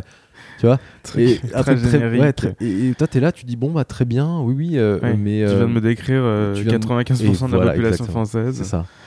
Et, et quand tu creuses, tu creuses, tu creuses, là, tu, tu laisses en- entrevoir des choses comme euh, bah, le, le, le- le fondateur. euh, Enfin, nous, ça nous est déjà arrivé d'avoir des fondateurs qui, euh, qui sont limite en thérapie, vraiment, parce qu'ils ne connaissaient pas leurs clients, tu vois. Et euh, on bosse beaucoup avec la mode masculine euh, Ouais. aussi, parce que tu vois, il y a une longue traîne qui fait que bah, moi, on me connaît, euh, et j'écris des articles sur LinkedIn, donc du coup, les gens les lisent, etc. Et, et ouais, on s'est retrouvé face à des, à des, des fondateurs qui étaient totalement perturbés par ce truc-là, Mm. Euh, mais qui changent fondamentalement après l'approche. Donc oui, on travaille avec, euh, avec ce type d'entreprise. En fait, on travaille avec des gens euh, sérieux qui ont envie de changer les choses, prendre des risques. Parce que si tu, si tu veux un tour de magie, ça n'existe pas. Donc il faut être prêt à prendre des risques. Pour faire évoluer leur business sainement. Donc là, dernièrement, on a créé un, un, un club privé qui s'appelle l'Alliance, où on, fait, on fait intervenir des entrepreneurs, c'est-à-dire qu'on les membres sont des entrepreneurs qui s'entraident. Nous, on leur donne une sorte de ligne directrice derrière pour que tout le monde soit à peu près au même niveau Ouais. et que chacun apprenne euh, euh, de chaque entreprise. Tu vois. Euh, Vous avez lancé ça quand? on a lancé ça il y a à peu près. C'était mi-décembre, je crois. Mi-décembre. Donc là, on intervient quasiment plus en entreprise. On se consacre bientôt à 100% au projet pour, euh, pour voilà, les aider vraiment au, au quotidien et pas que euh, aller euh, tu vois, en entreprise faire des workshops euh, et euh, traiter des en problématiques. reste rien. souvent. Voilà, c'est Enfin, ça. Tu, tu fais une formation, euh, si tu suis pas derrière. Exact. Nous, on n'a pas envie d'être le, le, le- la formation détente du vendredi. Tu. Ouais, c'est ça. C'est- Ah, c'est horrible. cool. Deux mecs sympas qui vont venir te raconter C'est ça. un truc drôle. En fait, ouais. et Et, au final, s'il en reste rien, vaut mieux faire un suivi et, et être jugé sur tes, tes résultats. Clairement, voilà. Donc c'est pour ça qu'on a ouvert ce, ce- ce club. Et, et qu'est-ce que je voulais dire? Et oui, on intervient toujours en, école, notamment à l'IFM. Mm, mm. On intervient beaucoup, beaucoup en école, ça, ça nous fait énormément plaisir. Et on reste toujours dans le milieu de, de, bah, de la mode masculine, du lifestyle en tout cas. Ça, c'est un truc qui nous, qui nous tient à cœur. Bon, bah, très cool. Et, euh, et en fait, le, le truc tout bête, c'est que j'ai ce truc-là. Euh, j'ai ce. Comment dire ce- Cette activité, qui est mon activité principale aujourd'hui avec Robin. Euh, et à côté, en fait, je, je, je me détache pas du vêtement. J'arrive pas. Hmm. C'est horrible à dire. Je pensais en fait totalement m'en détacher. Ouais, mais en fait, Parce non. que pour moi, c'était une sorte de, de pont, tu vois. Mais j'arrive pas. J'arrive pas du tout. Pourquoi? Parce qu'il y a aussi plein de mecs qui m'écrivent. Tous les jours, il y a, a peut-être une dizaine de gars qui m'écrivent sur, euh, Ouais, ouais. sur Insta. Encore? Et, et une dizaine, quoi. Je- Ouais, je, me dis, mais, c'est fou. Mais com- comment ça se fait? Et à chaque fois, je leur réponds. Je dis, mais pourquoi? Euh, Parce qu'il y, a- il y a des blogs. euh, Enfin, je veux dire, il y a des choses. euh, Il y a plein de gens qui écrivent sur la mode et tout. Je fais, non, non, je veux ton avis et tout. Ok. Euh, et donc, j'arrive vraiment pas à me détacher de ce truc-là. T'inquiète pas. Moi, hier, on m'a encore demandé un avis sur euh, l'achat d'une maison. Donc... Oui, j'ai eu ça. Formidable. Tu vas devenir vraiment agent immobilier, Ouais, ça va ouais, être je pense. fou. Tu vas changer de Non, mais bon, voilà, tu, tu- je pense que quand tu fais quelque chose et que les gens se reconnaissent dans ce que tu fais, enfin, t- indépendamment de la qualité de ce que tu fais, enfin, c'est vraiment euh, si, si quelqu'un pense que ce que tu fais est bien Ouais. et il a envie d'avoir euh, ton avis, enfin, C'est ça. peu importe. Bien sûr, exactement. Et ça, j'ai Et- compris euh, vraiment après être sorti de Mhm. chez Bonne Gueule. Et, euh, et donc là, euh, moi aussi, ce qui me manque, c'est euh, bah, tout l'aspect YouTube. Bon, tu le sais, je t'en ai déjà Ouais. parlé. Donc euh, là, c'est officiel. Je, je- je crois que c'est la, pr- c'est la première fois que je, je, je, vais, je vais dire cette chose en public. Ouais. Mais euh, je, lance, je relance une chaîne YouTube euh, sur la mode. ok, cool. avec toute la réflexion qu'on a, que je t'ai exposée, euh, avec le comportement, etc. Ouais. pour. en fait, Elle s'appelle rouge. comment cette chaîne YouTube? Bah, je sais pas encore. On va voir. Mais elle sera lancée dans deux semaines, d'accord? En fait, Deadline. ouais, c'est ça. Elle sera lancée dans deux semaines, mais le, le... vraiment le fil rouge, c'est arrêtez de vous prendre la tête, quoi. Arrêtez de vous prendre la tête parce que. euh, certes, il y a plein, il y a plein de gens qui, enfin, tu vois, il y a, y y plein de blogs qui disent d'arrêter de te prendre la tête. Hmm. euh, de forums, etc. Et ça, c'est génial. Le truc, c'est que euh, bah, le, le- le lecteur, lui, est, est parfois peut-être un peu perdu dans ce truc-là, tu vois. On se dit, bah ouais, moi, il y a tout, aussi tous les aspects techniques que je vois sur les forums. Qu'est-ce que j'en fais? Si, je, si je vais, euh, je sais pas, moi, chez Double RL m'acheter euh, une surchemise, est-ce que je peux la porter avec un, un truc Uniqlo derrière? Est-ce que vraiment c'est possible de le Mhm. faire? J'ai eu vraiment des questions comme ça, hein, pour te dire. Je pense que tu en as aussi pas mal Ouais, ouais, ouais. ça, Tous- ça peut- tous ça les jours aussi. arriver. Et vraiment décomplexer un peu le, la personne derrière et lui dire ouais, T'inquiète pas, c'est pas grave, tu, Mm. tu veux aller chez Gap parce que t'as envie d'aller chez Gap, fais-le si t'as envie de le faire. Et le monde t'en voudra pas, quoi. Comme tu dis, tout le monde va mourir. Voilà. c'est- très simple au final. Et, euh, et Et ouais, rien de grave. C'est ça, rien de grave. Rien de grave. Et euh, si t'as envie de t'acheter une paire de Weston et, et de la porter avec un jean Uniqlo, fais-le, c'est pas grave. Ah, c'est marrant. Donc tu reviens dans le, tu reviens dans le game. Je reviens dans le game, mais de manière un peu euh, voilà, euh, récréative. Hmm. Et pour le coup, à 100% euh, avec toi, ta personnalité, ta patte. et- ma patte, ma personnalité, si, enfin, tu vois, euh, c'est des réflexions comme j'ai eu dernièrement sur le jean selvage qu'on a partagé tous les Hmm. deux. Euh, tu vois, il y a des choses comme ça que j'ai envie de, partager aussi. Et, euh, et certes, il y a- il y, a sûrement des, des personnes qui ne seront pas d'accord avec ma vision. Tant mieux, tu vois. Ouais, bon, de toute façon, ça. Et, et vraiment, c'est ça que j'ai envie de nourrir. C'est, bah, t'es pas d'accord, très bien. On va, on va essayer d'en discuter. Et, et, et c'est là où moi, où je trouve que c'est intéressant, c'est de pouvoir bah, exposer sa vision personnelle, parce que comme tu dis, tout le monde a une patte. Hmm. Et que tu vois, ta patte, tu peux aller la chercher chez, euh, euh, bah, soit chez Bungle, soit euh, chez Very Good Lord, soit, soit chez Boracification. Enfin, tu vois. Ouais, non, mais chacun a sa mais- patte. Mais complètement. Et c'est vrai que on a la chance aujourd'hui de pouvoir euh, s'exprimer. Enfin, Clairement, ouais. voilà, créer une chaîne YouTube, c'est pas, c'est pas compliqué. le plus compliqué, c'est d'avoir un style, d'avoir du goût. Exactement, c'est ça. Et d'avoir des choses à raconter. Enfin, D'avoir des choses à raconter. quoi, et, euh, et que chacun euh, enfin moi mon but vraiment c'est que le- les mecs qui me bah, qui interagissent avec moi trouvent aussi un peu leur patte tu vois Mhm. et, euh, et évitent de, de s'arrêter sur des, des détails comme du enfin tu vois moi le, le 7 points au centimètre je l'ai entendu Ouais. en est en large Tu m'étonnes. et et ça moi c'est c'est vraiment un truc que je que que je refuse totalement Et tu, et tu continues de te documenter aujourd'hui euh Si Euh, oui, quoi euh, Quelles sont tes sources? Alors, beaucoup moins qu'avant. Ok. Beaucoup moins qu'avant. Avant, je, j'ai un pote qui achète, euh, qui achète tous les, tous les Popeye et tous les clutch. Pourquoi tu me regardes? Et. et- T'en as là Un petit peu, ouais. y a- y a- y a un peu- Ah oui, bah t'en as pas mal, ouais. Ouais, ouais, y en a. y en a. Pas mal. Et j'ai un pote qui les achète et à chaque fois il me les passe. Il Mhm. faut que je lui rende évidemment parce qu'il veut les garder, donc c'est logique. Donc je les, je les. Popeye Clutch, deux magazines euh, pour être. euh, pour tout expliquer, euh, deux magazines japonais Japonais, ouais. où euh, vous ne comprendrez que si vous Parler japonais. lisez japonais. Et Euh, malheureusement, euh, je crois que tu ne lis pas le japonais. Je ne lis pas le japonais, donc je Moi regarde les images. Et, donc on regarde les images. je quand on avait 5 images. ans et demi. Exactement. Et moi, ça, ça, ça j'adore, tu vois. Et oui, images. parce que c'est très bien fait et il y a certains, il y a certains mots qui sont écrits dans notre alphabet, Mm. surtout les marques et les modèles, Ouais, et ça permet de, enfin, ils ont des très très belles sélections dans C'est ces vrai. magazines, donc euh, ouais, clairement. et c'est c'est fascinant, enfin c'est captivant comme. Euh, comme, ouais, Dès que tu tombes là-dedans, c'est captivant. enfin, Je passe des, des soirées entières. à-. Et tu peux regarder des magazines de, de- avec des listes de produits pour euh, faire du camping alors que t'as jamais fait de camping. Enfin, tu et t'as envie de faire du ça, camping T'as clairement envie de faire du camping. Non, mais je me souviens même d'un. C'était un Popeye, je crois, où il parlait de couteaux japonais. Mhm. Et écoutez, tu comprends rien, mais tu vois juste les objets. Et tu te dis, Ouais. waouh, ok, euh, moi je suis pas du tout. euh, là, j'ai. j'ai- Des magnifiques lames damassées. Oh là euh, là, c'est- oui. c'est- Et euh, bon, bref, et du coup, euh, je me documente plus beaucoup. je ne lis plus non plus sur le. Sur, enfin, si. euh, je, je lis parfois euh, un blog américain Mhm. qui s'appelle Edels Ok. sur l'histoire du vêtement. Ouais, pas mal de. C'est vraiment les histoires qui m'intéressent. euh, C'est ça. ouais. C'est, c'est... Moi, les histoires sur le bandana, etc., ce genre de choses, euh, je suis totalement euh, à l'ouest par rapport à ça. Ouais. Je m'y intéresse pas mal, mais mais je suis pas je suis pas le pointard du vêtement qui va qui va tout lire euh, Ouais. à chaque fois quoi. Et tu. euh, Et je veux pas l'être surtout. T'es très, euh, t'es très accessoire aujourd'hui. T'es très. tu portes des bagues. Je porte des bagues, ouais.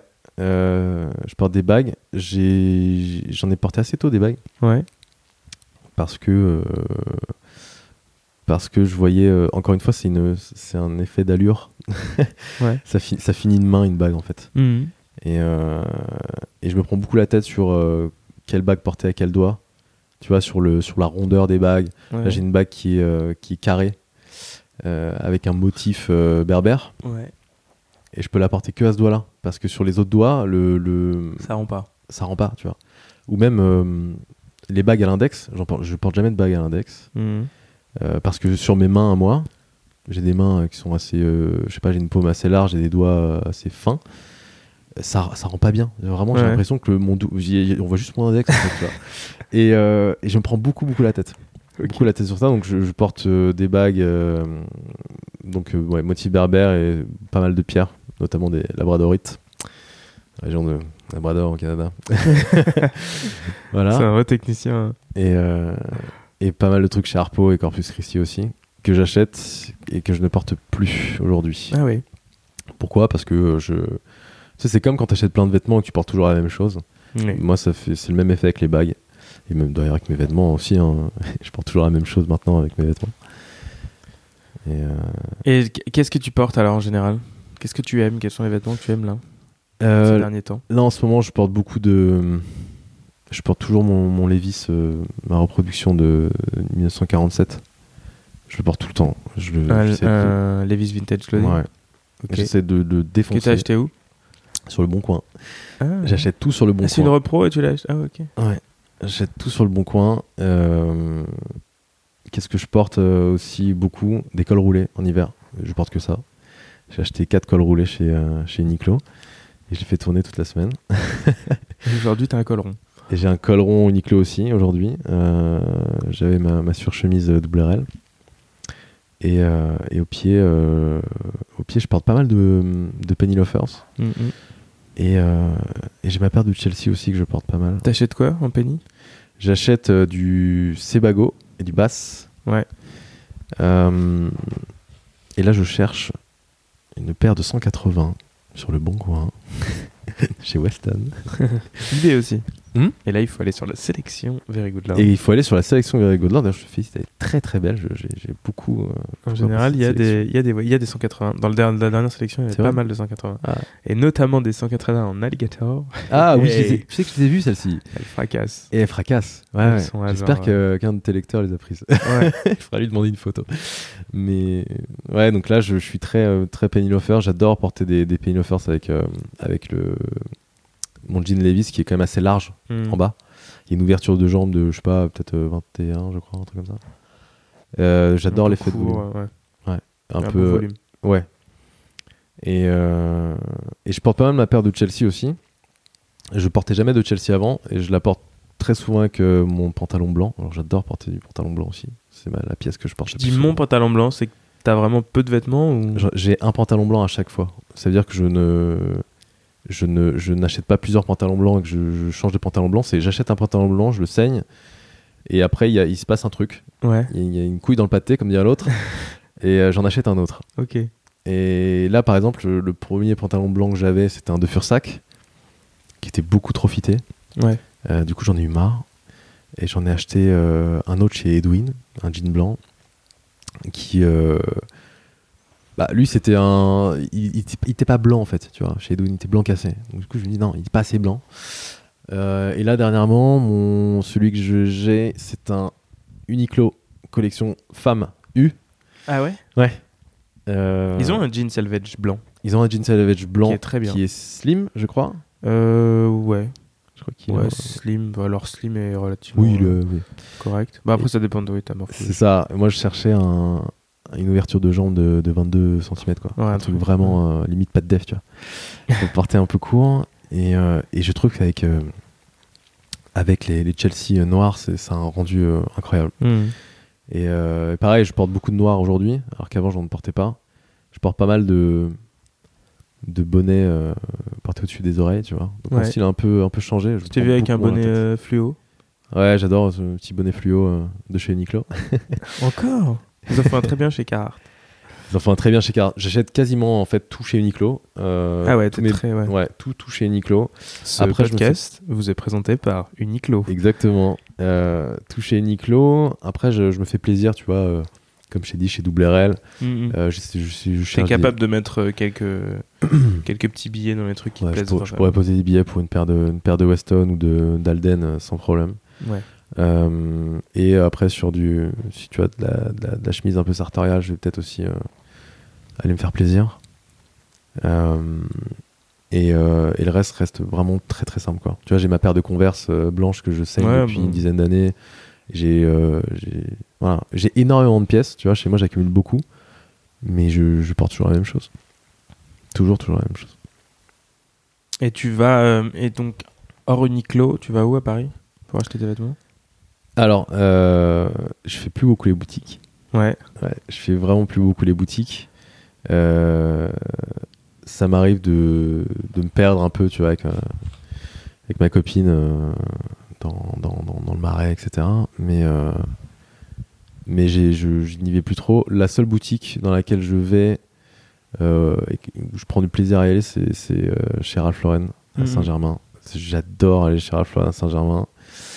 Euh, je vais chez Purple Label pour me faire saigner un peu les yeux et j'adore. Et même, le, même la boutique WRL en haut est, est juste géniale. Euh, je passe aussi pas mal chez Gingy, que, que tu connais bien. Ouais. J'aime beaucoup Gingy. C'est Euh, beau et, on est bien reçu en général. Ouais, voilà. c'est- de belles inspirations aussi. Ouais. donc, Et, et je passe pas mal chez Edwin aussi, parce qu'il y a une boutique juste à côté Mhm. de chez moi. Passe pas mal chez Edwin, euh, parce que j'aime bien, euh, j'aime bien un peu l'univers. de- Et tu fais de la. T'achètes aussi pas mal de, de vintage?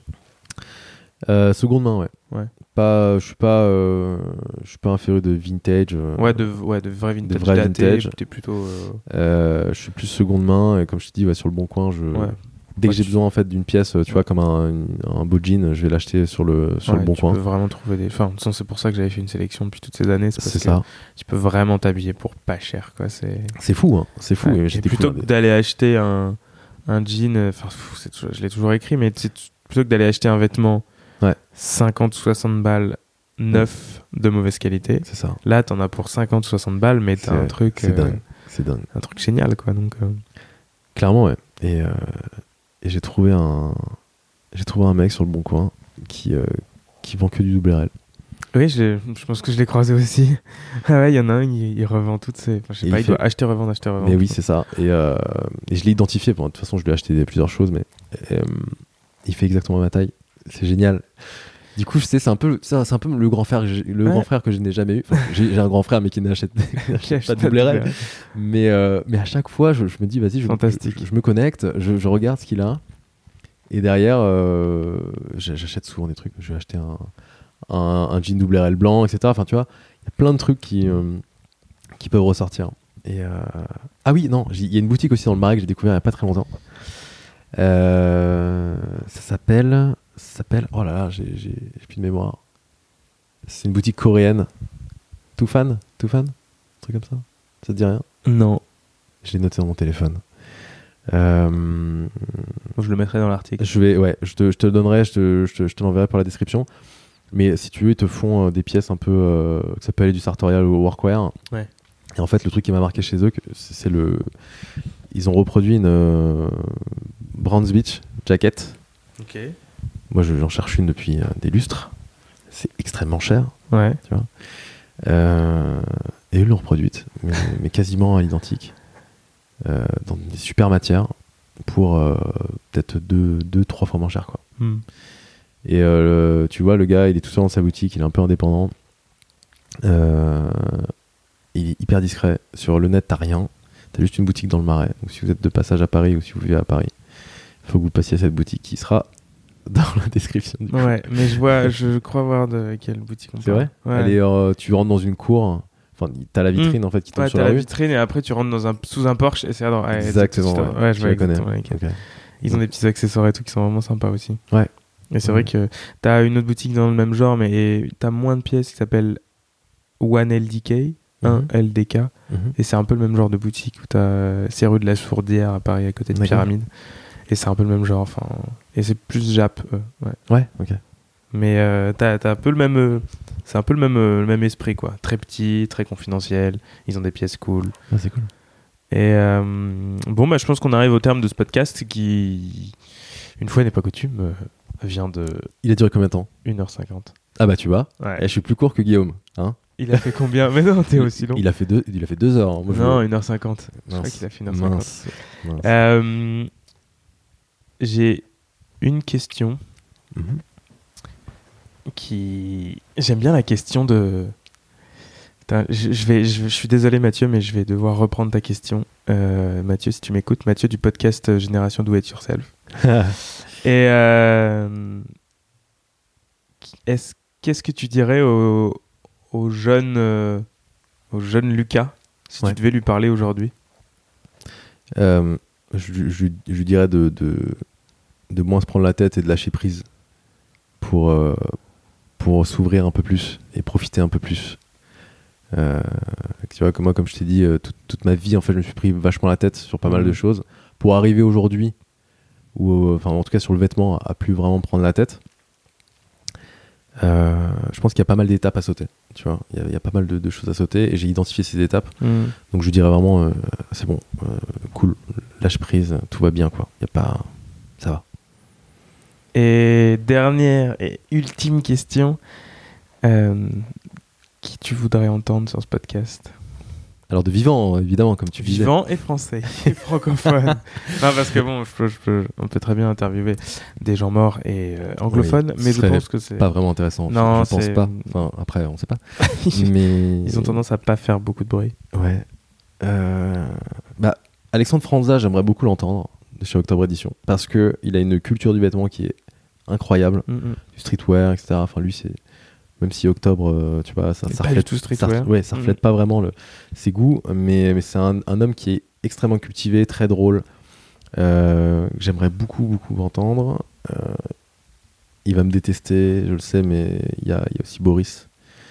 Ah, il est dans la liste. Bon, parfait. Il est dans la liste. De, de, donc, Pareil, de quelqu'un de- brassification ouais. qui est passionnant. C'est un mec qui est passionnant. Et euh, alors, si t'arrives à avoir un mec Ouais.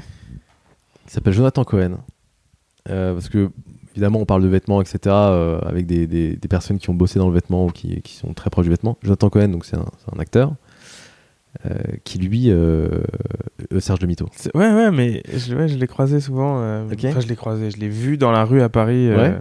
Pas Mais- mal du côté de Carreau- du carreau du Temple. Exactement, ouais. Moi, je je sais pas pourquoi, chaque fois que je passe, je le vois, il doit pas mal euh, traîner dans la. Il traîne dans ce quartier-là. Ouais, je pense qu'il aime bien traîner. Et, et, euh, j'ai appris qu'il aimait beaucoup euh, le vêtement et qu'il se prend aussi pas mal la tête là-dessus. Qu'il achète beaucoup chez euh, Gingy notamment. Mm, mm. Et d'ailleurs, la dernière fois que je l'ai croisé, c'était au bon marché. Donc euh, il achète énormément. Et, et si tu. Ouais, ce serait génial que tu puisses l'avoir. Je pense que tu n'auras pas de mal. Ça doit se faire, Jonathan. Cher Jonathan, si vous nous regardez, euh, si vous nous écoutez, pardon. Euh, bon, bah très bien. Je crois qu'on peut clore euh, ce podcast après 1h50 et quelques. Yes. J'ai pas envie de l'arrêter en fait. Moi non plus. rire, Bien, tu on, peut, on peut le continuer. On peut, On faire, peut des, on peut faire des jeux. et- Non mais sans rire. Enfin, je- je- en fait, le problème c'est que t'atteins une limite de temps. Les gens disent ouais, mais c'est long et tout ça, mais enfin, pourquoi? Bah, je sais pas. Mais je... Tu vois Il y a un moment, si Ouais. t'es bien et t'as envie de discuter de trucs. C'est et- vrai. Moi, je l'ai fait pour ne- ça. Pourquoi ne pas discuter devant tout le monde? Exactement. non, mais en- en- véritablement, je, je, je trouve ça dommage de se limiter à, Mm. à une certaine euh, une durée, quoi. Tu Je suis vois? d'accord avec toi. Ouais. Après, bon, voilà, j'avoue que pour, pour, pour l'écouter, parfois, ça peut. Faut le, bah, comme tu disais, il faut le, Il faut le découper. il faut le découper. Très important. Exactement. En épluchant les patates.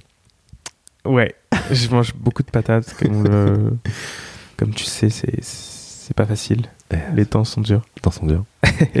Non, mais merci à toi, Lucas. Merci à toi. Arnaud. vraiment, vraiment, euh, merci à toi euh, de nous avoir euh, fait part de tes plus profondes névroses Mhm.